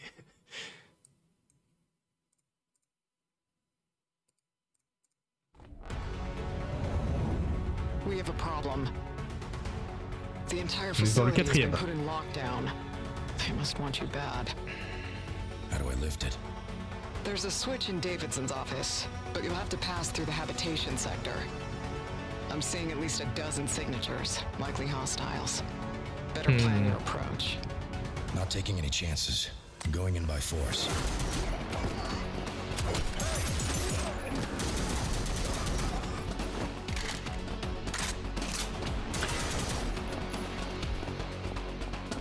Donc pour info, hein, c'est un, un, trailer en trois parties. La part... C'est la même mission en, en trois stratégies combat, infiltration, dialogue.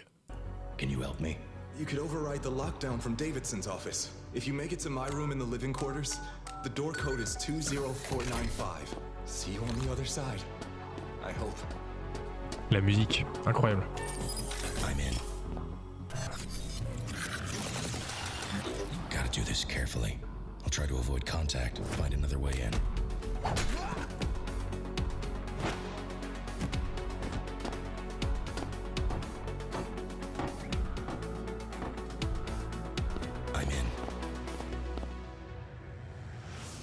Great work. Time to get out of here. And find some answers.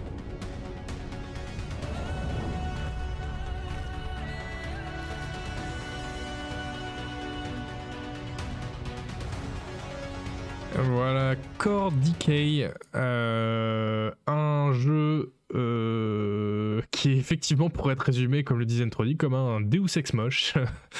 Euh, bon, les, vibes, euh, ouais, hein, vous l'avez vu dans le chat, c'est très très très Deus Ex.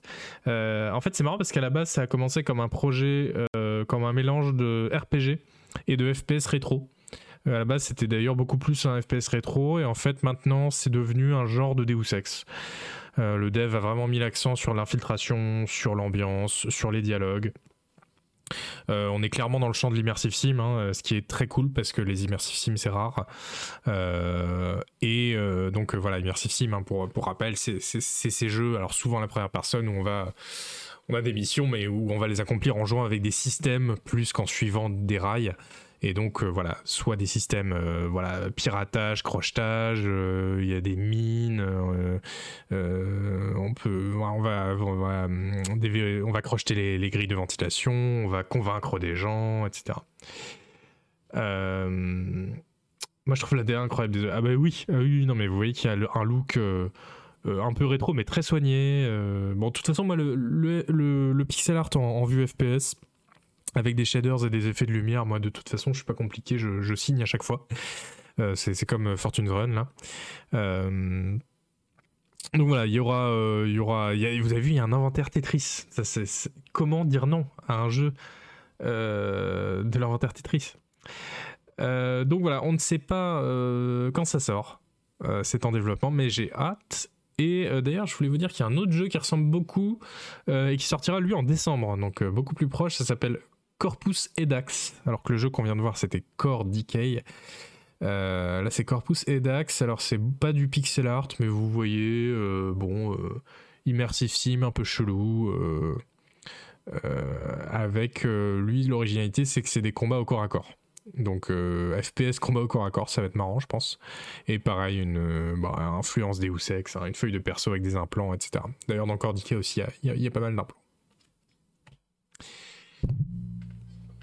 C'est quand la dernière fois que j'ai vu un inventaire Tetris? Eh bah, dans Diablo. Ah non, mais non, même pas dans Diablo 4, il n'y a pas d'inventaire Tetris. Triste.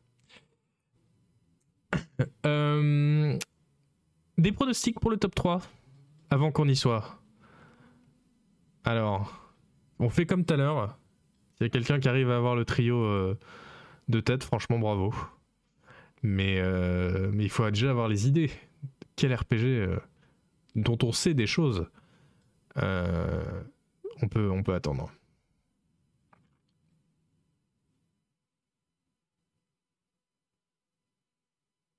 Alors Dragon's Dogma 2 n'est pas dans la pile Zentrodi pour la simple et bonne raison que je l'ai complètement oublié. Euh, mais c'est vrai qu'il aurait pu, franchement. Euh, Dragon's Dogma 2, euh, ça a l'air pas mal et en même temps, bon. Enfin, c'est surtout que le, le 1 était pas mal, donc on, sait pas grand chose du 2, mais on se dit que ça peut être bien aussi. Fable. Vous me connaissez si mal.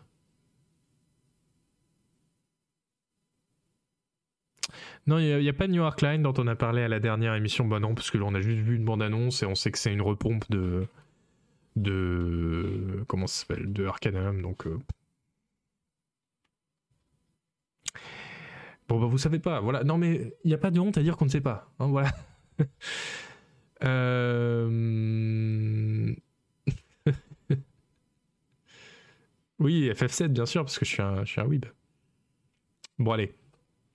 Je vais, vous, je vais vous sortir de votre misère. Je vais vous montrer. C'est quoi le troisième jeu de rôle qu'on peut attendre le plus Eh bien oui, évidemment. Évidemment. Pourquoi personne ne l'a dit dans le chat? Vous avez oublié que j'ai créé l'émission exprès pour vous en parler. C'est la suite spirituelle d'Underrail. Euh, qui a, reçu le nom de code Infusion. Alors, ils sont nuls en bande-annonce et en nom, mais par contre, leurs jeux sont bien, hein. pour le coup, euh, je vous jure. Mais euh, bon, Infusion, donc euh, pourquoi pas? Ça n'a pas le même sens en anglais, hein, c'est sûr, mais. Infusion qui est donc la... un standalone, un spin-off de, de Underrail. donc voilà, dans, dans, le, dans la première émission de, Ketamine, je vous disais que pour moi, Underrail c'était le meilleur jeu de rôle à l'heure actuelle. Euh, à condition d'aimer les combats, parce que c'est surtout un jeu de combat et d'exploration. Euh, donc voilà, c'est pas étonnant. Alors désolé, il n'y a pas grand chose à montrer, mais Infusion, donc, euh, c'est une nouvelle campagne dans le même univers que Under et grosso modo, bon bah voilà, on sent que chez Stigan Software, on va pas révolutionner la façon de faire du, RPG, que ça va être globalement la même chose, à, à une exception, quand même, euh, c'est euh, le, le, passage à la 3D. Alors moi ça me chagrine un peu parce que j'aimais beaucoup la 2D de Underrail et j'ai vraiment peur de ne pas accrocher en 3D, même si c'est vrai que les environnements sont beaux, hein, c'est sûr. Euh... Euh, qu'est-ce que je voulais dire? Oui, donc la... par contre, la 3D, ça aide quand même souvent les, développeurs. Là, en l'occurrence, ça va, ça va permettre de montrer tous les objets équipés sur un personnage, de customiser les persos, d'avoir des, ennemis volants et euh, un environnement destructible aussi. Donc bon, pourquoi pas. Euh, le boulot sur cette, ce, standalone a commencé en octobre 2019, donc ça fait déjà 4 ans quand même. Bon, alors là, comme on disait dans la partie actuelle, on a appris que, le studio bossait en prime sur un DLC d'Underrail, donc voilà, on, a, en a parlé mais euh, euh, donc ils, divisaient leur temps entre deux choses, du coup, j'imagine. Euh, donc voilà, on va pas y jouer avant 2024. Au mieux, à fin 2024, je dirais, mais je pense que ça va être pour 2025, peut-être même 2026. on, va, on va avoir le temps. De, le temps de l'attendre et puis surtout d'attendre une nouvelle bande-annonce délicieuse parce qu'avec leur savoir-faire Euh, génial. Ah, puis ils savent donner envie aussi. Hein. Ils se sont dit quelle capture d'écran peut montrer aux gens pour qu'ils aient envie de notre jeu? Boum. Alors là, franchement, tout le monde est conquis. Bon, mais euh, incroyable jeu de rôle. Euh, malgré, malgré les graphismes, on peut dire. Enfin, moi j'adore les graphismes de Norel. mais, mais parce que c'est de la 2D. Bref. on va rentrer dans le top 2. Alors là, attention. Euh, le top 2, c'est parti. Avec. Euh, est-ce que c'est parti d'ailleurs? Attendez. bah voilà, c'était cassé. Super. Avec ce jeu-là.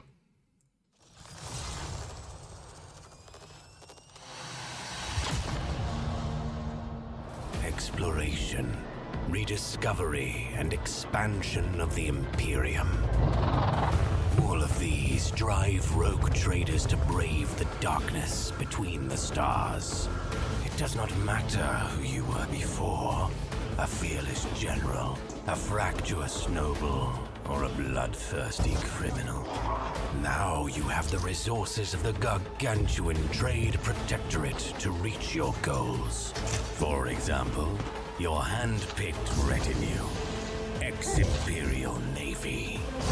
A tech priest of the Adeptus Mechanicus, powerful psychers, a righteous sister of battle, even a ferocious space marine, and many more. All of them are ready to accompany you through the warp and beyond. And if the resources of the Imperium prove insufficient, take a more radical approach and strike an allegiance with a terrifying enemy of humanity, the wicked Drukari. Let. Marajai pave your way with sadistic and abhorrent acts of violence. After all, ends justify any. Don't let anything constrain you in your choices. You know what you want. And nothing can stop the rogue trader who has set their course. Let them know your name. Voilà, Warhammer 40 000, Rogue Trader. Euh, été étonné parce que vous avez été très peu à le citer dans le chat, euh, en- dans les pronostics. Euh, du coup, je suis content d'en parler parce que moi je pensais que c'était le choix évident. Mais euh, d'accord, c'est bien, on- donc euh, ça va être utile d'en parler, c'est cool. Donc c'est le nouveau jeu de All Cat Games qui a fait des, très bons jeux de rôle isométriques, euh, des- enfin très bons, très longs surtout. Une, lettre qui fait toute la différence. Pathfinder Kingmaker et Pathfinder Wrath, of the Righteous, qui sont voilà, des, jeux excellents, mais qui étaient euh, entravés par euh, l'univers de Pathfinder, on va dire, qui est, voilà, bon, vous savez que moi l'univers de Pathfinder, voilà, c'est vraiment Donjons et Dragons, mais euh, le plus générique possible. C'est vraiment un, somnifère pour chevaux, le truc. Donc là, enfin, on a donné à All Cat Games un univers à la hauteur de ce qu'ils savent faire dans le RPG, parce qu'ils savent faire de très bons RPG. Euh, Il y a l'univers de voilà l'univers de Warhammer 40 000. Alors oui, quelqu'un disait ah mais je te pensais allergique. Non pas du tout, pas du tout. L'univers de Warhammer 40 000, euh, de la SF un peu exagérée avec de, grosses armures, des gros lasers, des gros robots. euh, euh, et surtout ce côté un peu sombre qui vire parfois à l'horreur, moi je suis tout à fait client. D'autant que c'est un univers voilà qui est. Parfois on pense que c'est un univers peut-être un peu secondaire ou voilà. En fait non non, il est très très complexe, très profond euh, parce qu'il existe depuis 87. hein.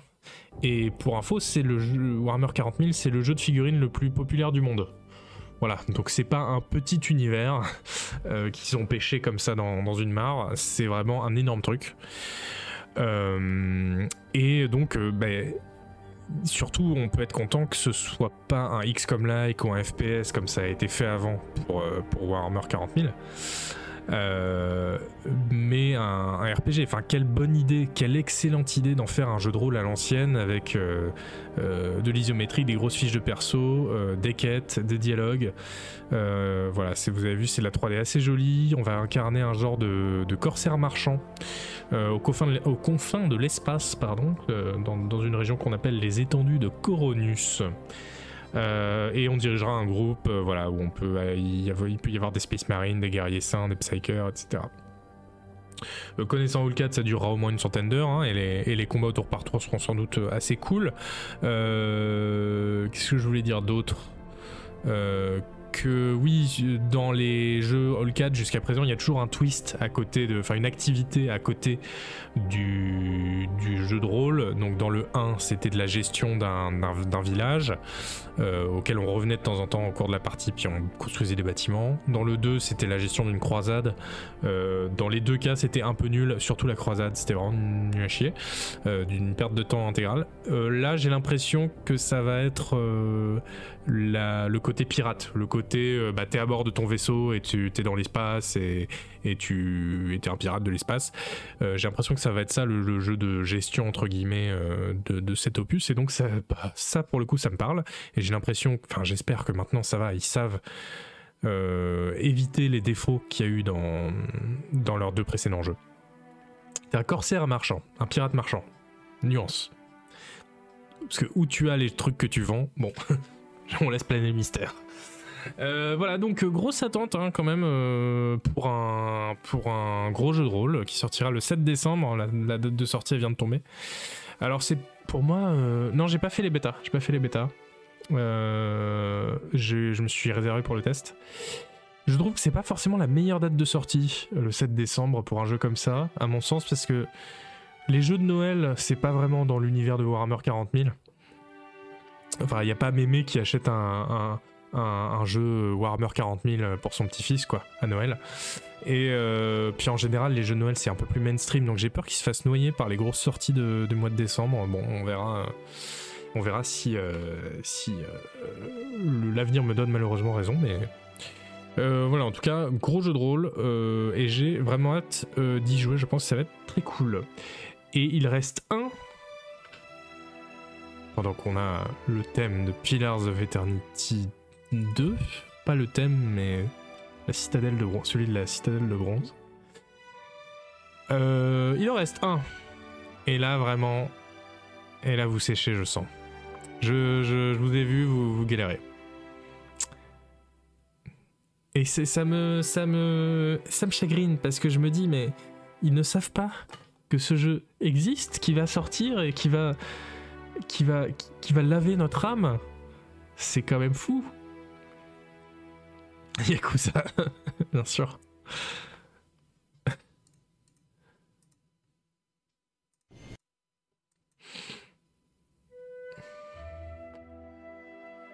Si mal informé, oui, mais heureusement que vous regardez Ketamine.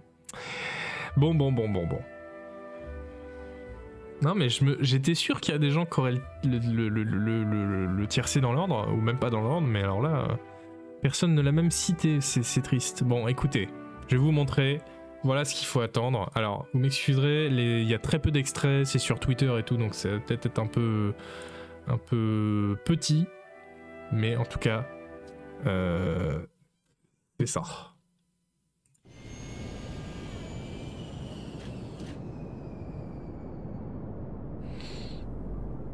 Après oui, c'est des extraits, c'est pas des bandes annonces. hein.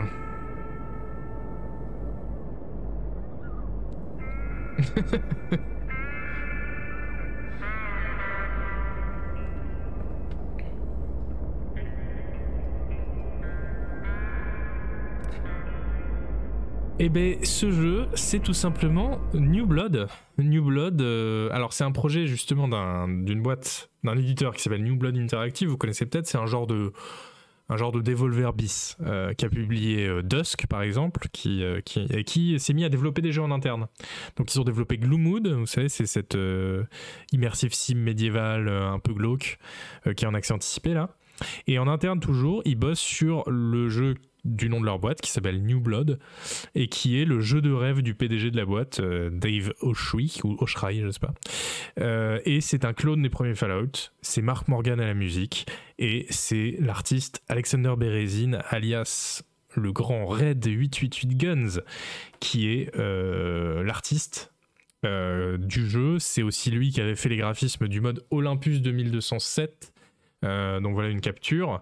Donc c'est comment décrire Euh, C'est vraiment euh, c'est vraiment Fallout 2 revisité si vous voulez avec légèrement plus de finesse. On voit que ça passe peut-être par un filtre 3D à un moment mais ça redevient des sprites en 2D avec du grain euh, et un peu plus glauque aussi que légèrement plus glauque que, Fallout 2 Euh, c'est euh, et d'ailleurs vous avez sans doute vu son travail parce qu'il avait fait plein de mock-up. Il avait fait ça notamment vous voyez. C'est euh, un, mock-up de ce qu'aurait pu donner Fallout New Vegas en isométrique. Ça vous avez sans doute dû voir. Il y avait les mêmes pour Fallout 3 et pour un Fallout 2 euh, soviétique. Voilà il s'était amusé l'artiste à faire à faire ces mock-up là et donc enfin il y a quelqu'un qui s'est dit bah on va lui on va l'embaucher pour faire notre jeu en fait pour faire notre Fallout. Euh, et euh, dans, dans les devs, d'ailleurs, dans, dans ce trio de devs, il y a aussi euh, Adam Laco, qui était un des, des devs de Van Buren, qui était le Fallout 3 euh, d'Interplay, avant que Interplay ferme et que Fallout 3 soit, soit racheté et rebooté par, par Bethesda. Donc, ça ressemble à ça. Je sais pas si. Ah oui, c'est peut-être mieux en plein écran, même si on voit pas le. Et alors attention, il y a un twist, vous allez voir. Parce que on est d'accord, donc isométrique. Ok. Et là, on va lancer un combat. Vous allez voir le twist. Peut-être pas d'ailleurs, c'est peut-être pas, cette vidéo d'ailleurs. Ah si. Ah ah Et oui, alors il n'y a plus de musique. Euh, les combats sont du tour par tour, mais en vue première personne. C'est-à-dire qu'on est sur un jeu de rôle isométrique en, en, en, en 2D comme Fallout, et les combats, on descend à la vue première personne euh, pour, faire, euh, pour faire notre combat. D'ailleurs, vous notez l'interface très très Volboy, euh, enfin voilà, c'est vraiment une repompe intégrale. On doit pas viser manuellement, non, je, je pense pas du tout, non. C'est casse-gueule, oui, mais, mais moi j'y crois. J'y crois. Regardez, on va se, se remater un autre extrait pour le, pour le plaisir.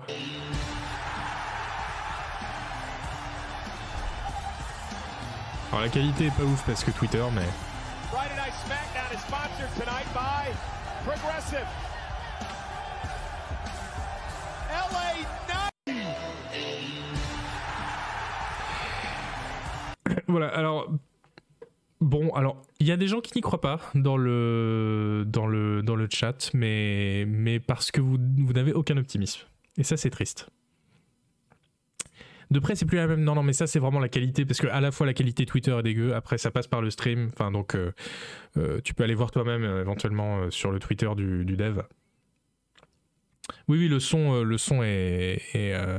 bah, avant, dans, dans l'extrait d'avant, c'était de la musique de Fallout 2. hein. Mais ça va être du Mark Morgan, donc qui est, qui est dans le projet, donc le compositeur des premiers Fallout. Alors, c'est pas prêt de sortir, mais euh, quand même la présence de Alexander Berezin, donc euh, Red 88 Guns, et de Mark Morgan, c'est un super signal. Et puis, vous n'y croyez pas, mais écoutez, c'est un jeu qui est voulu par le patron d'un éditeur de jeu qui dit mais moi je m'en fous, euh, on va faire euh, le jeu de mes rêves. Et d'ailleurs le slogan de New Blood Interactive c'est euh, We hate money, on, on déteste l'argent. Donc vraiment, je pense qu'ils vont, ils vont le mener au bout. hein. D'ailleurs ça fait des années qu'on sait que ça existe et là ils montent de plus en plus d'images, donc c'est bien que ça progresse. Euh, et euh, voilà, moi, un, développeur qui dit je veux faire le jeu de mes rêves, mais le, et le jeu de mes rêves c'est un Fallout de like, je, lui dis ok, vas-y, vas-y. Je trouve que ça met vraiment en confiance, euh, voilà. Donc très curieux de ce que ce projet va donner, même si bien sûr, bah, il y a des zones d'ombre hein, comme l'écriture, mais euh, mais ça peut être très chouette. Il y a un petit côté un, poil plus futuriste que, que Fallout 2, je trouve. Ah, c'est coincé là. Ah, c'est- Twitter a vraiment rendu l'âme. je me suis vous montrer les extraits. Voilà. Peut-être couper si c'est la musique de Fallout. Tant que ça change pas en We Hate Release, oui, c'est sûr, c'est sûr.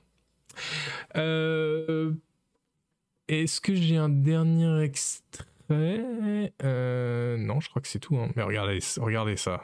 Franchement, quand tu passes en vue FPS, je trouve qu'il y a un petit wow factor là, où t'es vraiment en mode Ouah, quoi? Ça passe Pardon? Vue FPS C'est très fort.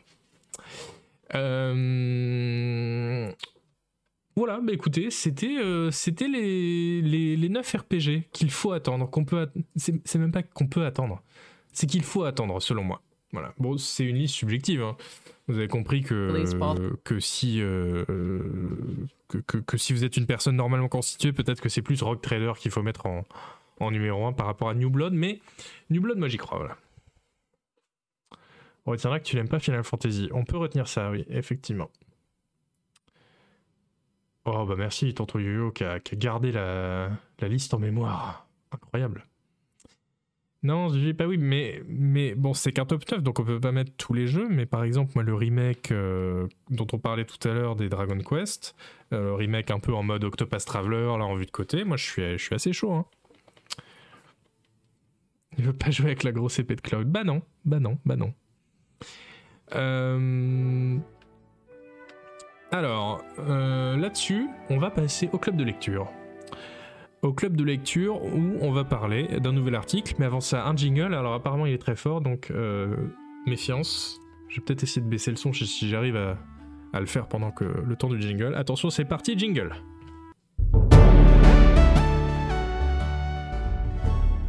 J'ai baissé le son en, en plein milieu. Je pense que ça devrait être mieux. Euh... euh, Club de lecture. Donc, euh, on va lire un article de Kat Bailey chez IGN. Kat Bailey, c'est une des journalistes US qui s'intéresse le plus aux jeux de rôle, hein, avec son podcast euh, Axe of the Blood God. Je sais pas si vous connaissez. Moi, ça fait assez longtemps que je le suis. Alors, j'écoute pas tout le temps parce que c'est vraiment JRPG Land. C'est-à-dire, vous imaginez Isual, mais au lieu des RPG occidentaux, c'est les JRPG. Bah voilà, c'est un peu ce que fait euh, Kat Bailey dans son podcast. Euh, enfin voilà, c'est un peu kétamine, mais des JRPG. Euh, mais ils disent ah non non, on s'intéresse à tous les RPG. Mais bon, c'est vraiment euh, que du Final Fantasy et du Yakuza et Kat Bailey, c'est aussi la directrice des news hein, chez, de la couverture de l'actu chez, chez IGN. Et euh, elle lance une, euh, euh, nouvelle rubrique chez IGN qui s'appelle Experience Points, point d'expérience, qui va revenir chaque mois sur les jeux de rôle. Donc c'est très cool. Et le premier s'appelle Baldur's Gate 3 et la preuve que nous vivons un nouvel âge d'or pour les jeux de rôle.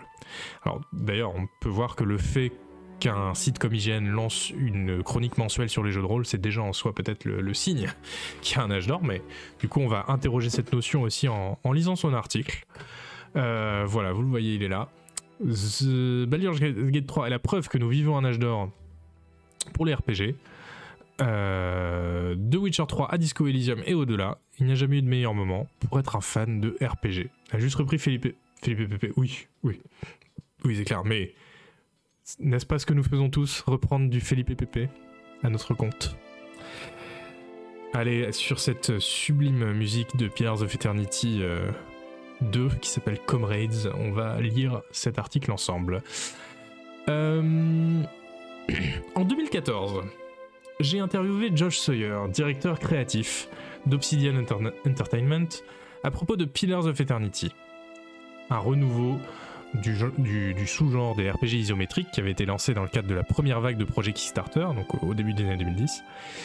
Euh, Josh Sawyer se souvient de l'accueil glacial réservé aux RPG pour PC à la fin des années 2000. À l'époque, il avait déclaré Les RPG isométriques sont morts pour très longtemps. À cette époque, les éditeurs occidentaux s'accordaient à dire que les RPG de la vieille école étaient trop denses et trop ésotériques pour le joueur moyen. Les développeurs traditionnels comme BioWare ont, BioWare ont supprimé les éléments de RPG de Mass Effect 3, tandis que les développeurs plus anciens ont tout simplement disparu. Donc oui, hein, ça on se rappelle, dans les années 2000, les RPG c'était vraiment la traversée du désert, c'était terrible.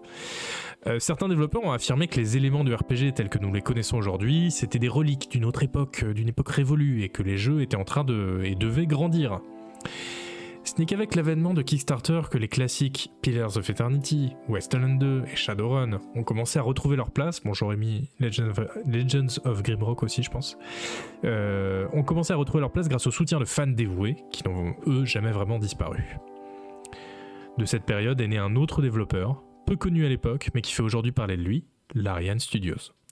La semaine dernière, Larian Studios a sorti Baldur's Gate 3 après une longue période d'accès anticipé. Le jeu est rapidement devenu l'un des grands succès de 2023, récoltant des critiques dithyrambiques et des centaines de milliers de joueurs en simultané sur Steam.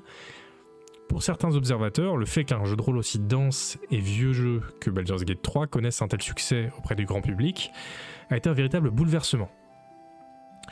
Pour moi, Baldur's Gate 3 serait plutôt la preuve que nous vivons un nouvel âge d'or pour l'un des genres les plus anciens du jeu vidéo. Euh, oh, pardon, j'ai oublié de scroller. Sous l'impulsion de studios tel- tels que CD Projekt, From Software, Bethesda et maintenant Larian Studios, le genre du jeu de rôle a récemment réussi à s'infiltrer dans pratiquement tous les domaines de la conscience vidéoludique. Baldur's Gate 3 et Diablo 4 sont deux des plus gros jeux de 2023. La Xbox a jugé bon d'acquérir pas moins de 3 développeurs spécialisés dans les jeux de rôle, à savoir InXile, Obsidian et, et Bethesda, avec Blizzard potentiellement euh, en chemin. Vous savez qu'il y a un procès en cours pour empêcher euh, l'acquisition euh, par, Microsoft de, Blizzard. Même les jeux qui n'ont pratiquement rien à voir avec les RPG ne peuvent s'empêcher d'emprunter au genre pour renforcer un peu leur gameplay. Les développeurs avec lesquels j'ai discuté ont attribué le succès du genre à l'essor du streaming, soulignant que la variété des résultats dans n'importe quel RPG constitue un contenu intéressant. Ah ouais. D'autres évoquent la façon dont World of Warcraft a généralisé le loot codé par couleur, facilitant ainsi l'accès des joueurs à des expériences plus complexes. D'une manière ou d'une autre, cependant, il semble que nous soyons entrés dans une période unique pour les jeux de rôle, une période que je n'aurais pas prédite il y a 10 ans. C'est le tournant des jeux de rôle. Étant donné que j'écris et que je podcast sur les jeux de rôle depuis 2009, je peux pas citer de tournant particulier, mais je peux dire que les choses ont changé depuis que The Witcher 3 a connu un succès retentissant en 2015. Avant la sortie de The Witcher 3, CD Projekt Red était perçu aux États-Unis comme un développeur culte qui se concentrait sur des expériences euh, RPG de niche, euh, expériences PC de niche, pardon. Le jeu a explosé en partie parce qu'il est sorti sur console et sur PC et qui s'est vendu à 60 millions d'exemplaires. Les points forts de The Witcher 3 sont bien documentés. Il était énorme, plus grand que presque tous les jeux dans monde ouvert à l'époque, et il était magnifique. Il s'agissait d'une expérience axée sur le choix, avec une multitude de quêtes secondaires mémorables et de surcouches. Et surtout, il répondait à la demande d'une expérience en monde ouvert, plus profonde que ce qui était proposé à l'époque. Les joueurs ne voulaient pas seulement se promener dans un monde fantastique, magnifiquement réalisé, ils voulaient en faire partie. Et je fais une petite euh, incise ici, euh, c'est complètement vrai euh, ce qu'elle dit. Hein. Vous, savez que l'une des choses qu'a vraiment approfondi euh, The Witcher 3 par rapport au précédent grand jeu de rôle en monde ouvert qui existait, c'est-à-dire Skyrim, 4 euh, ans avant, euh, c'est effectivement le fait de, nous faire jouer un rôle vraiment signifiant et, intéressant dans ce monde au lieu d'être juste un random qui est l'être élu et qui se balade dans le monde. là, c'était de dire, bah, vous allez vous balader dans ce monde, mais en plus vous allez avoir incarné un rôle précis qui est celui voilà, du sorceleur Geralt de Rive, et tout le monde, le monde entier va réagir à vous euh, baser là-dessus, etc. Ce qui est d'ailleurs une des raisons, à mon avis, qui ont fait que The Witcher 3 a été euh, un succès aussi euh, retentissant. Quoi. Il s'agit d'une expérience profondément ancrée dans l'ADN du genre des jeux de rôle. Dès les années 80, les jeux de rôle s'efforçaient de créer un sentiment d'immersion totale grâce à des mondes entièrement réactifs. Ultima 4 proposait une expérience de libre parcours et de choix qui rétrospectivement semblait bien en avance sur son temps. Plus tard, Bethesda a tenté de reproduire ce même type d'expérience d'exploration libre avec ses propres jeux avant de percer avec Skyrim. Oh, ils avaient percé bien avant, mais ok, Skyrim, un autre RPG très influent dont on parle souvent dans le même souffle que The Witcher 3, qui est maintenant sorti sur pratiquement toutes les plateformes. Ah bah il est même sorti euh, dix fois euh, Skyrim, ça va. Avec Dark Souls et une poignée d'autres, je ne pense pas qu'il soit exagéré de dire que Skyrim et The Witcher 3 sont les deux sont deux des jeux les plus influents de la dernière décennie. Depuis, nous avons assisté à une explosion remarquable de, RPG de tout type. Des expériences avant-gardistes comme Disco Elysium ont fait progresser le genre, tandis que Fire Emblem Three Houses a prouvé que les RPG tactiques au tour par tour ont toujours un large public. Sur des plateformes comme euh, la Nintendo Switch, euh, comme la Nintendo Switch, pardon. Pathfinder Wrath of the Righteous, Yakuza Like a Dragon, Elden Ring, Final Fantasy XIV et Pacific Exile. vous voyez euh, ce que je vous disais sur les RPG, JRPG là Moi, je faut ralentir. Hein. Donc Yakuza Like Dragon, Elden Ring, Final Fantasy XIV et Pacific Exile ont tous connu un succès créatif et financier. Ailleurs, des jeux comme Genshin Impact et Honkai Star Rail continuent de faire recette. Underrail, non bon. Les RPG s'intègrent bien dans ce que j'appellerais l'ère des médias sociaux du jeu. pardon, je scroll. Bien qu'il soit axé sur le jeu en solo, il vous supplie pratiquement de partager vos personnages et vos choix avec vos amis et le reste du monde. Ils ont de la substance et de la valeur dans un monde de, de jeux à 70 dollars. Ils sont remplis de secrets et de connaissances qui peuvent remplir des pages et des pages de wiki. Et ils sont ornis. Ils sont, ils sont, oh merde, comment on traduit, ça? Ils sont, ils sont, ils ont, ils, ont le, ils ont chaud au cul. à lui seul, Fire Emblem Three Houses a donné lieu à quelques 44 000 euh, euh, fanfics sur Archive of Our Own, un site de fanfiction très, populaire. Dans un domaine où le succès est souvent dicté par la soif des joueurs pour un couple romantique, les jeux de rôle sont rois. Ah ouais, c'est très marrant ça. Libidineux, oui. Non, c'est pas sexy, c'est. Ouais, libidine. Ils sont lubriques, ouais. Bon, ils ont envie de, ils ont envie de Ken, voilà, tout simplement. hein. Et pas le Ken de- du film Barbie. Baldur's Gate 3 est une licorne. Baldur's Gate 3 est d'une certaine manière l'incarnation de toutes ces, ces tendances. Et d'une autre manière, euh, c'est une licorne. Propose le type de quête densément écrite et guidée par des choix qui ont rendu ce Witcher 3 si populaire. Il est excitant en plus. Euh, non, euh, il est lubrique en plus. Il privilégie l'exploration ouverte et c'est le RPG isométrique à gros budget le plus joliment présenté depuis Dragon Age Origins. Pardon? Pardon? Ah non, mais ça c'est pas possible. Alors je veux bien croire que dans Beautifully Presented, il n'y a pas que les graphismes. Mais non, tu peux pas dire. euh, Tu peux pas dire ça alors qu'il y a eu Pillars of Eternity 2 quand même. Bon. Je m'inscris en faux contre cet article, mais c'est pas grave, je vais continuer à le lire. Mais surtout, il ne s'agit pas d'un jeu d'action et d'aventure en monde ouvert comme tant d'autres jeux que j'ai mentionnés jusqu'à présent. Baldur's Gate 3 est un jeu de rôle classique au sens propre du terme, une aventure solidement ancrée dans le genre de Donjons et Dragons. Matt Piscatella, analyste chez Circana, note que la plupart des CRPG, même les grands succès comme Divinity Original Sin 2, doivent travailler dur pour figurer dans la liste des 50 jeux les plus vendus. Il dit Il est clair que Baldur's Gate 3 est entré dans le grand public comme aucun autre CRPG ne l'a fait récemment. Même lorsque des titres comme Baldur's Gate 2, Fallout et Neverwinter Nights occupaient une place plus importante dans le pa- paysage des jeux, je ne suis pas sûr que nous aurions assisté à une telle percée. Du moins jusqu'à présent. M'a dit Piscatella. Mais compte tenu de l'expansion du marché des jeux vidéo depuis lors et de la popularité d'autres genres, il est rafraîchissant de voir un jeu comme celui-ci être adopté et joué de la sorte. Fin de citation. Il est fascinant de voir un jeu comme Baldur's Gate 3 rencontrer un véritable succès auprès du grand public. Je m'attendais à ce qu'il marche bien, mais quand j'entends des non-joueurs demander ce qu'est Baldur's Gate, je suis obligé de m'asseoir et d'y prêter attention. Ce jeu aurait-il pu être réalisé en 2011 Je- n'en suis pas certain. Je vois cela comme une continuation naturelle du changement qui a commencé il y a 10 ans lorsque les indépendants, euh, les jeux financés par les, jeux à crowdfunding et certains studios japonais ont commencé à faire pression pour des expériences différentes des formats BioWare et Bethesda qui ont dominé euh, les années 2000.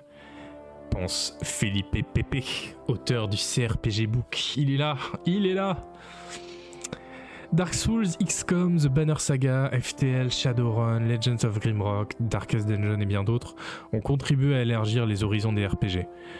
Josh Sawyer euh, d'Obsidian a expliqué comment Divinity Original Sin 2 les a convaincus d'intégrer des combats au tour par tour dans Pillars of Eternity 2. C'est toujours Philippe qui parle.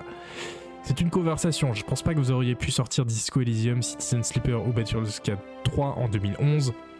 Un certain Zeitgeist est nécessaire. Oui, il y a une faute à son nom, classe. Euh, quelle que soit la manière dont il en est arrivé là, Baldur's Gate 3 semble être le signe le plus sûr que les RPG sont en train de vivre un moment fort. Le genre a rarement été aussi dynamique, ambitieux et diversifié. Baldur's Gate 3 est aussi vieux qu'un CRPG peut l'être, et c'est aussi bien plus qu'un jeu de nostalgie. Et avec tant de grands studios au sommet de leur art, il semble que le, meilleur soit encore à venir. Ok, par donc Kate Bailey sur IGN cet article. Euh, intéressant. Alors, bon, il y a beaucoup de portes ouvertes qui sont enfoncées. hein. De toute façon, c'est le tout premier article de, de sa chronique. Donc, je pense que euh, elle s'est dit, on va commencer par poser les bases. Ce qui, ce qui, ce qui fait sens. hein. Euh, intéressant. Il y a deux choses intéressantes euh, quand elle parle des pourquoi les, jeux de rôle euh, ont du succès. Le premier, c'est. elle revient plusieurs fois sur l'aspect streaming et partage social. C'est-à-dire, ah, les jeux de rôle, c'est un genre qui est partageable parce qu'on a envie de regarder les parties. Et. Et ça donne des expériences qu'on a envie de raconter. Euh, ça, c'est vrai. Après, je suis en train de me demander est-ce que c'est pas vrai de tous les genres de jeux aussi? Parce que bon, les MOBA, les FPS compétitifs, enfin bon, c'est vrai que tout ce qui est compétitif, t'as envie de le partager et de le montrer et de le, partager avec d'autres aussi. Euh, bon. Et euh, le coup des romances, là, c'est bien vu, hein, de toute façon, depuis bah, les années 2000. On sait que les romances, ça, ça plaît. euh, ça plaît aux joueurs. Je, je connaissais pas la stat qu'elle donne sur les, fanfics. euh, mais, euh, Mais oui, on voit que, pardon, on voit que c'est très fertile, quoi. Donc, est-ce qu'on est dans un nouvel âge d'or du jeu de rôle? Bon, je serais peut-être allé un peu plus en profondeur, mais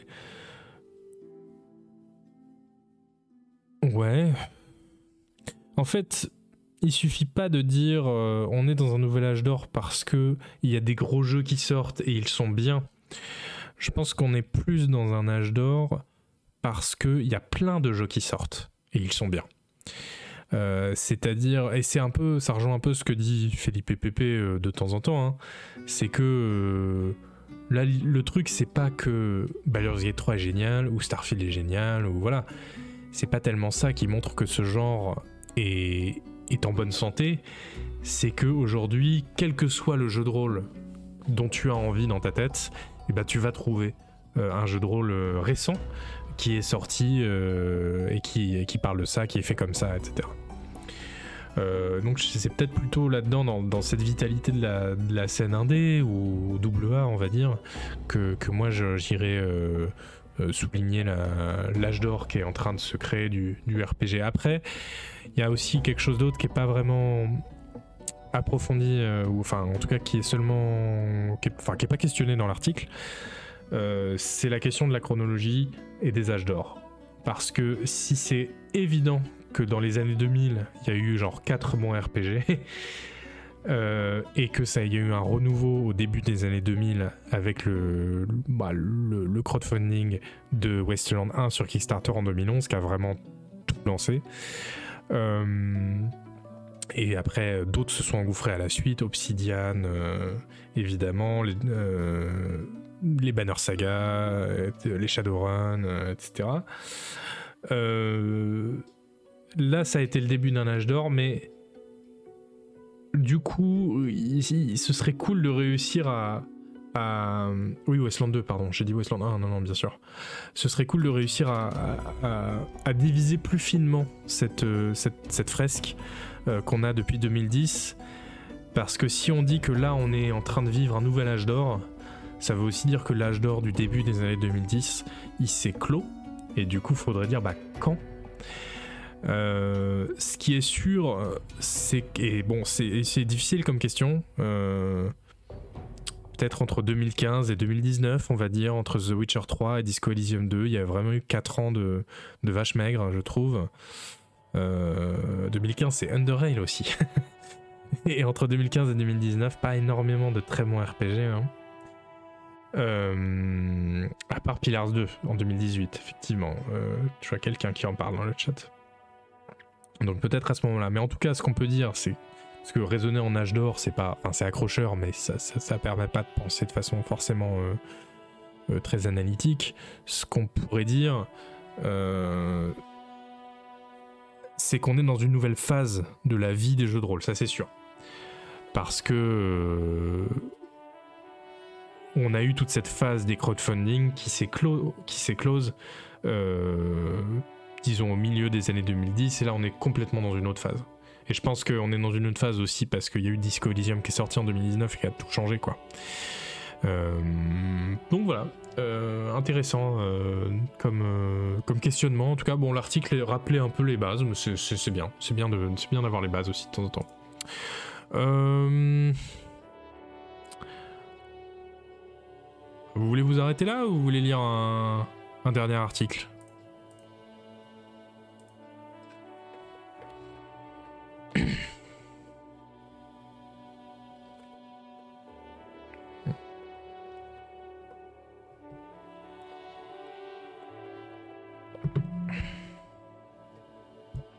Un autre Bon, en même temps, vous allez, vous allez pas me dire euh, non, c'est bon, on arrête, on rentre chez nous. Et Bender, Bender, pour ta question, parce que Bender disait, vous me conseillez quoi le chat Westland 3, Pillars 2 ou Pathfinder? Alors Westland 3, c'est sûr que non. Ça dépend ce que t'aimes. Pillars 2, euh, bah, moi je pense qu'entre Pillars 2 et Pathfinder, c'est quand même Pillars 2 le meilleur. En plus, tu as le choix tour par tour au temps réel. Alors tour par tour, faut quand même installer des modes, notamment le mode qui diminue de moitié la durée, les points de vie de tout le monde, je crois. Euh, mais bon, vaut mieux pas avoir fait le premier, c'est ça.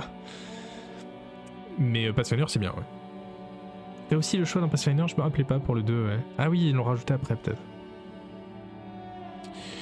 Euh, ok, bah écoutez, très bien, vous m'avez convaincu.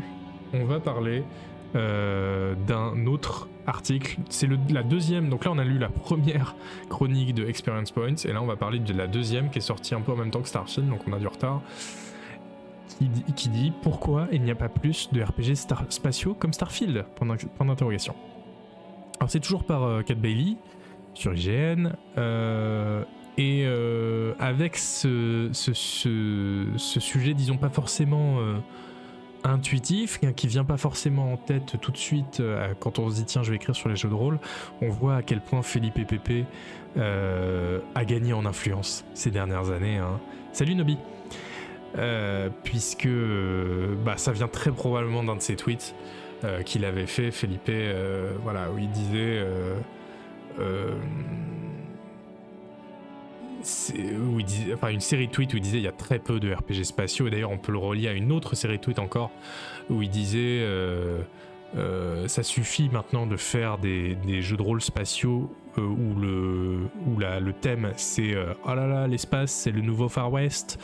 Il disait c'est vraiment un trope euh, éculé et il y a tellement d'autres choses à faire, à faire. il disait faites de l'afrofuturisme faites euh, les bandes dessinées franco-belges. The New Weird, faites Dune, faites des, des, des wuxia spatiaux, faites de la science-fiction soviétique, de la K-pop dans l'espace, mais s'il vous plaît, plus de, plus de chapeaux de cow-boy et de banjo, s'il vous plaît. Voilà, donc c'est un peu drôle. Et ça nous ramène donc à l'article euh, de Cat Bailey. Pourquoi il n'y a pas plus de RPG spatiaux comme Starfield finalement? Avec une tagline, euh, enfin un sous-titre euh, intrigant puisqu'elle dit ce n'est pas pour rien que les RPG comme celui de Todd Howard sont rares. Alors, voyons ça.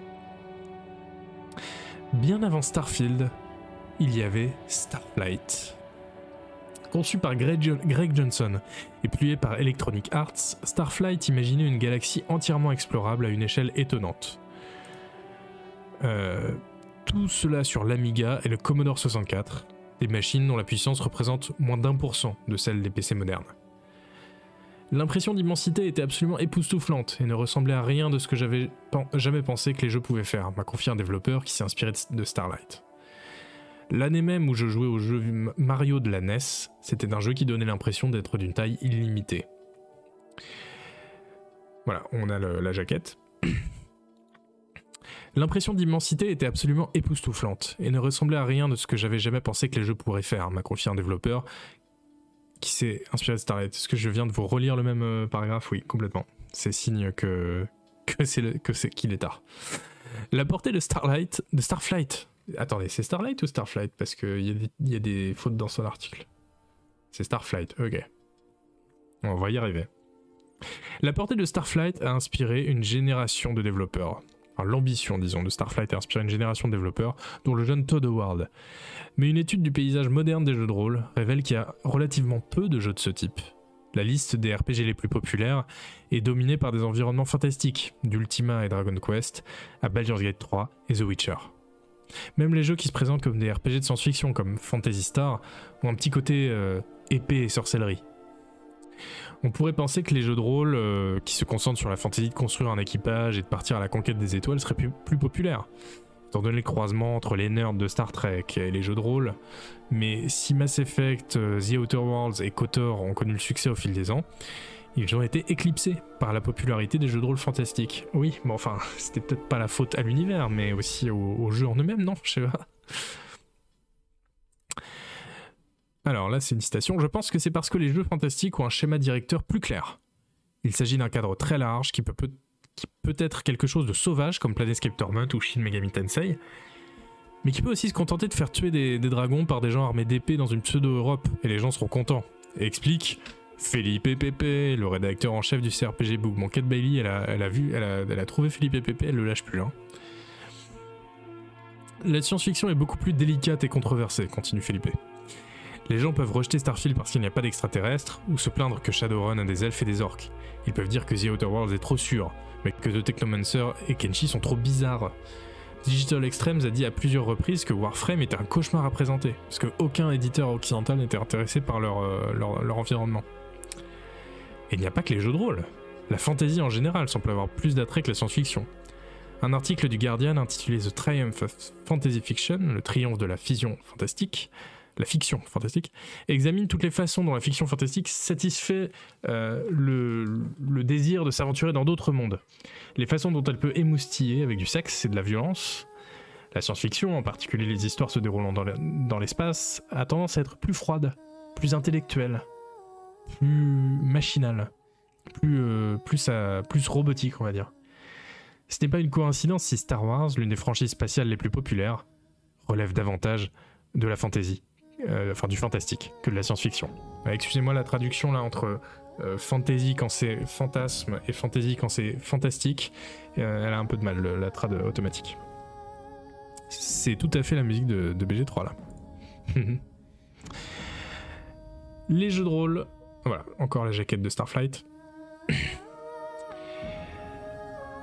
Les jeux de rôle sont imprégnés de fantastique. Le genre des jeux de rôle lui-même est imprégné de fantastique. Ses origines remontent à Donjons et Dragons, qui s'est lui-même fortement inspiré du Seigneur des Anneaux. Tamriel a été créé à partir d'une campagne sur table. Final Fantasy a repris en bloc le bestiaire de Donjons et Dragons. Les animés mecha étaient extrêmement populaires au Japon dans les années 80, mais le premier RPG Gundam était en fait un jeu de Dragon Quest, remodelé. Les développeurs qui tentent de créer des RPG spatiaux se heurtent souvent à leur ambition. Mass Effect Andromeda était en partie coulé par son incapacité à concrétiser sa vision initiale d'une exploration spatiale expansive.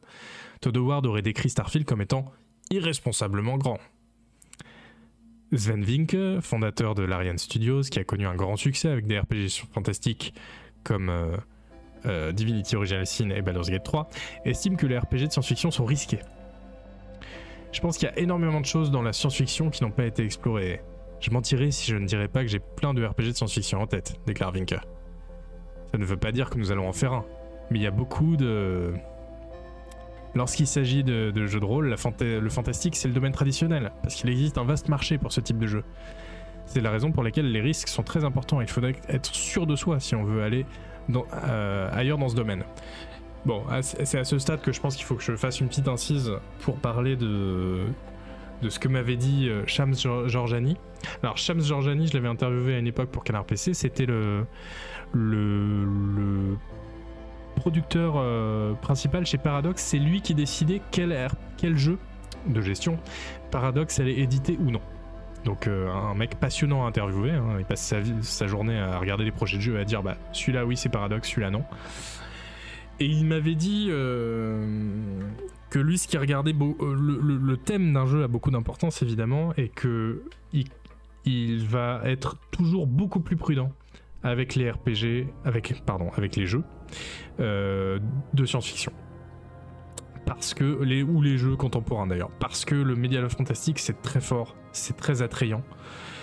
Et du coup, euh, un jeu fanta- euh, médiéval fantastique va toujours se vendre plus qu'un jeu de science-fiction. C'est ce qu'il expliquait. Euh, lui, du coup, pour les jeux de gestion. Et en fait, quand on voit à quel point les jeux aujourd'hui sont chers à produire, c'est des, centaines et des centaines de millions de, dollars. Merci Tonton d'avoir retrouvé l'interview. Vous pouvez aller, aller la lire du coup dans le chat. Merci. Euh, euh, on- vu que les jeux vidéo sont très chers à, faire, on comprend que du coup, au moment de choisir le thème, on se dise pas Oh, allez, on va faire de la science-fiction, même si ça se vend moins, c'est pas grave. Parce que, bah ouais, faut faire aussi un peu du médiéval fantastique.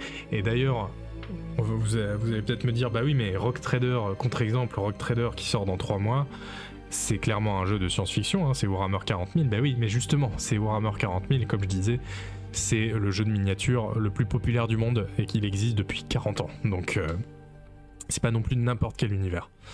Mais euh, c'est vrai hein, que même moi, euh, à titre perso, je reçois donc des, des, des, des, des, des- des bandes annonces de jeux dans ma bo- boîte mail toute la journée. hein. Quand je vois, quand j'ouvre une bande annonce et que je vois un mec accroupi dans un bois avec un arc, euh, je regarde peut-être un peu plus la bande annonce que si c'est euh, euh, un vaisseau spatial dans, le, dans le noir de l'espace, quoi. Voilà. C'est vrai que le médiéval fantastique, c'est très fort. Mais du coup, voilà, je parlais de ça aussi pour dire, oui, tout ce qu'il développe sur les RPG, c'est vrai, euh, l'influence de Tolkien, etc. Mais en fait, c'est vrai pour tous les jeux. Et là, donc, Cham Jordan, il disait ça pour les jeux de gestion. Donc, euh, bon, c'est pas tout à fait, tout à fait vrai. Euh, Donc toujours Sven Vinke qui dit Traditionnellement, je pense que le fantastique se vend mieux que la science-fiction. Bah voilà. Starfield pourrait changer la donne, nous verrons bien. Il est clair que Mass Effect a également été très populaire, non?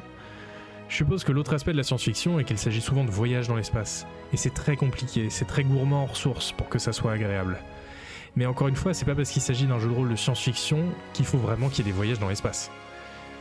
Et même lorsque les RPG spatiaux, donc fin de citation, même lorsque les RPG spatiaux sont populaires, ils peuvent être éclipsés par leur équivalent fantastique. Dragon Age Origins a, comme on le sait, surpassé le premier Mass Effect, alors que c'est deux jeux BioWare. Il est plus facile pour les jeux de magie et de dragons d'atteindre le succès populaire que pour ceux basés sur des vaisseaux spatiaux et de la haute technologie. Voilà, donc c'est ce que je disais. Pour moi, c'est le contraire, j'en peux plus des orques et des elfes. Moi aussi, j'ai un peu de lassitude des orques et des elfes, mais il y a un degré de familiarité euh, qui fait que je pense que peut-être contre-intuitivement, on va peut-être être un peu plus tolérant avec quoi. Mais c'est vrai que ce serait bien un peu d'originalité, hein, d'ailleurs. euh. Ah ouais, oui. Euh, mais du coup, il y a un mais dans l'article, mais les RPG spatiaux ont toujours euh, un réel attrait. Pourtant, un RPG qui vous permet de partir à l'assaut des étoiles à bord de vaisseaux de votre choix présente un réel attrait. S'il y a une chose que Starflight et Starfield ont en commun, c'est la façon dont ils repoussent les limites du possible. Ces jeux peignent sur une vaste toile, utilisant un système sur un autre pour donner vie à leur monde. À cet égard, Starfield est l'accomplissement d'un rêve. Rarement un RPG comme celui-ci n'a bénéficié du temps et des ressources accordées au RPG de Bethesda. Il est vaste, peut-être trop vaste. Il repousse les limites du possible et ne semble pas toujours y parvenir. La construction des vaisseaux est ésotérique, peu intuitive et clairement destinée aux nerds qui aiment vraiment les vaisseaux. Le jeu est présenté comme l'une des exclusivités les plus importantes de ces dernières années, mais il est clair qu'il a été conçu pour un seul public, Todd Howard. Ça c'est très bien. Il y a eu peu de jeux comme celui-ci au fil des ans, et peu de développeurs sont susceptibles de suivre les traces de Starfield. Néanmoins, les mots prononcés par Todd Howard il y a 25 ans résument ce que tout fan de science-fiction a dans le cœur. Un jeu de rôle dans l'espace, quand même, ce serait quelque chose. Disait Todd Howard. Voilà, c'est la fin de cet article de Cat Bailey sur IGN. Bon, euh... bah, là encore, euh, là encore, on pose les bases. hein, J'ai envie de dire, on dit euh, bon, on fait moins de jeux spatiaux parce que ça se vend moins, mais en même temps, les jeux spatiaux c'est cool. Bon, Euh, oui, oui, oui, oui, c'est vrai. Après, oui, euh, il y a un peu une petite idolâtrie de, Starfield qui est, un peu gênante, hein, qui repousse les limites du possible. Oui. Et on peut faire des univers originaux de fantasy, oui, c'est vrai, Vostok, hein, Morrowind, ouais, ouais. Ou des univers contemporains euh, originaux, Disco Elysium. Euh, bah, je sais pas trop quoi en penser de cette chronique. euh, j'aurais peut-être aimé que ça rentre un peu plus en, en profondeur. Je pense qu'il y avait d'autres exemples à, citer. Bah, par exemple, Rock Trader hein, qui sort dans, dans, trois mois, c'est, peut-être un, un angle mort quand même là de ne pas en avoir, de pas l'avoir cité ou de pas avoir interrogé ses développeurs. Mais bon, euh, c'est vrai que c'était à l'époque de la sortie de Starfield, donc c'est, normal de, s'être concentré sur, euh, Starfield. Euh, et il y a un oubli aussi de genre, parce que là on dirait qu'il y a que la science-fiction et le médiéval fantastique qui existent. En fait non, les jeux, et surtout là c'est une spécificité des jeux de rôle en plus, les jeux de rôle ont un troisième univers qu'ils aiment bien euh, euh, qu'ils aiment bien explorer, c'est le post-apo. Depuis euh, Dark Sun jusqu'à bah, Broken Road, dont on a parlé tout à l'heure. Cyberpunk, c'est de la SF. Hein. Je, me permets de poser la question, tu lis les articles avant l'émission? Non, pas du tout, parce que du coup, je veux, rester frais pour l'émission et, et le découvrir en même temps que vous. Comme ça, je réagis à chaud. Donc oui, je pense qu'il aurait fallu parler du, post-apo. Bah, le post-apo, c'est une branche de la SF. Parfois, oui, mais c'est un peu de la mauvaise foi de dire ça. Non, mais oui, j'ai compris que c'était un troll, mais euh, euh, je pense qu'il y a vraiment des gens qui se disent ça, que ça se range là-dedans. Mais en vrai, quand tu regardes les enjeux du post-apo et à quoi ressemble le monde post-apo, etc., en fait, c'est beaucoup plus proche euh, du médiéval fantastique, en fait. Cyberpunk, c'est tellement le futur vu par les années 80. Ouais. Bah, il y aurait aussi un article, euh, enfin, plein d'articles passionnants à écrire sur le genre du cyberpunk, qui est un sous-genre de la science-fiction qui est, assez intéressant, euh, et comment ce genre du cyberpunk a tout compris au cyber et a rien compris au punk. Euh, parce que le cyberpunk à la base, c'est pas juste regardez euh, le monde de, de l'avenir, euh, il est un peu dystopique et puis il y, a des- riches, euh, euh, il y a des ultra riches. Euh, c'est pas ça à la base et pourtant c'est un peu ça euh, que font les jeux cyberpunk de, cyberpunk 2077 à euh, Deus Ex. Deus Ex qui s'intéresse beaucoup à la vie des ultra riches. Alors que dans Cyberpunk, il y a Punk, et justement à la base, c'est fait pour montrer aussi les contre-cultures, c'est fait pour montrer le prolétariat aussi de ces, de ces univers-là.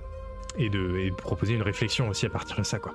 Mais bon, on va pas, euh, on va pas en parler euh, ce soir, c'est pas le, c'est pas le sujet, mais ce sera intéressant. Le cyberpunk, c'est de mon point de vue plus ce qui nous attend qu'un futur à la dune. Alors, je crois qu'il y a autre chose qui nous attend qu'un futur à la, à la Fallout? Désolé, mais. enfin bon, j'ai pas les réponses, mais. euh, attention à l'optimisme. Euh, sur cette note euh, pleine d'espoir, je vous propose qu'on s'arrête là. Merci beaucoup d'avoir euh, d'avoir été là pour cette émission et de m'avoir suivi. J'espère que ça vous a plu. Euh, N'hésitez pas du coup bah, à, euh, à commenter les différents replays, etc.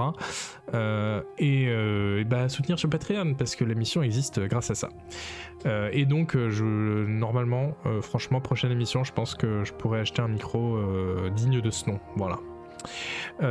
Merci aussi donc aux, plus grands soutiens sur Patreon qui sont Elioche et Clem Touquet. Merci beaucoup. Je vous remercie avec ma voix d'ange, comme promis. Allez, merci encore euh, pour, euh, pour votre présence. Qui c'est qu'on va. Est-ce qu'on va raid? Est-ce qu'on va raid? Euh...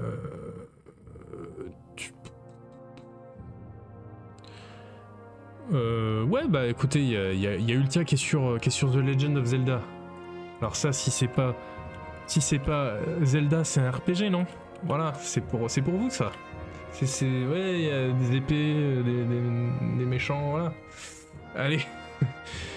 Euh, je vous envoie là-bas. Merci encore pour votre euh, prés- présence et votre bienveillance dans les commentaires. Merci au modo. Et bon raid, soyez sympa chez Ultia. Et une bonne soirée. À la prochaine, salut.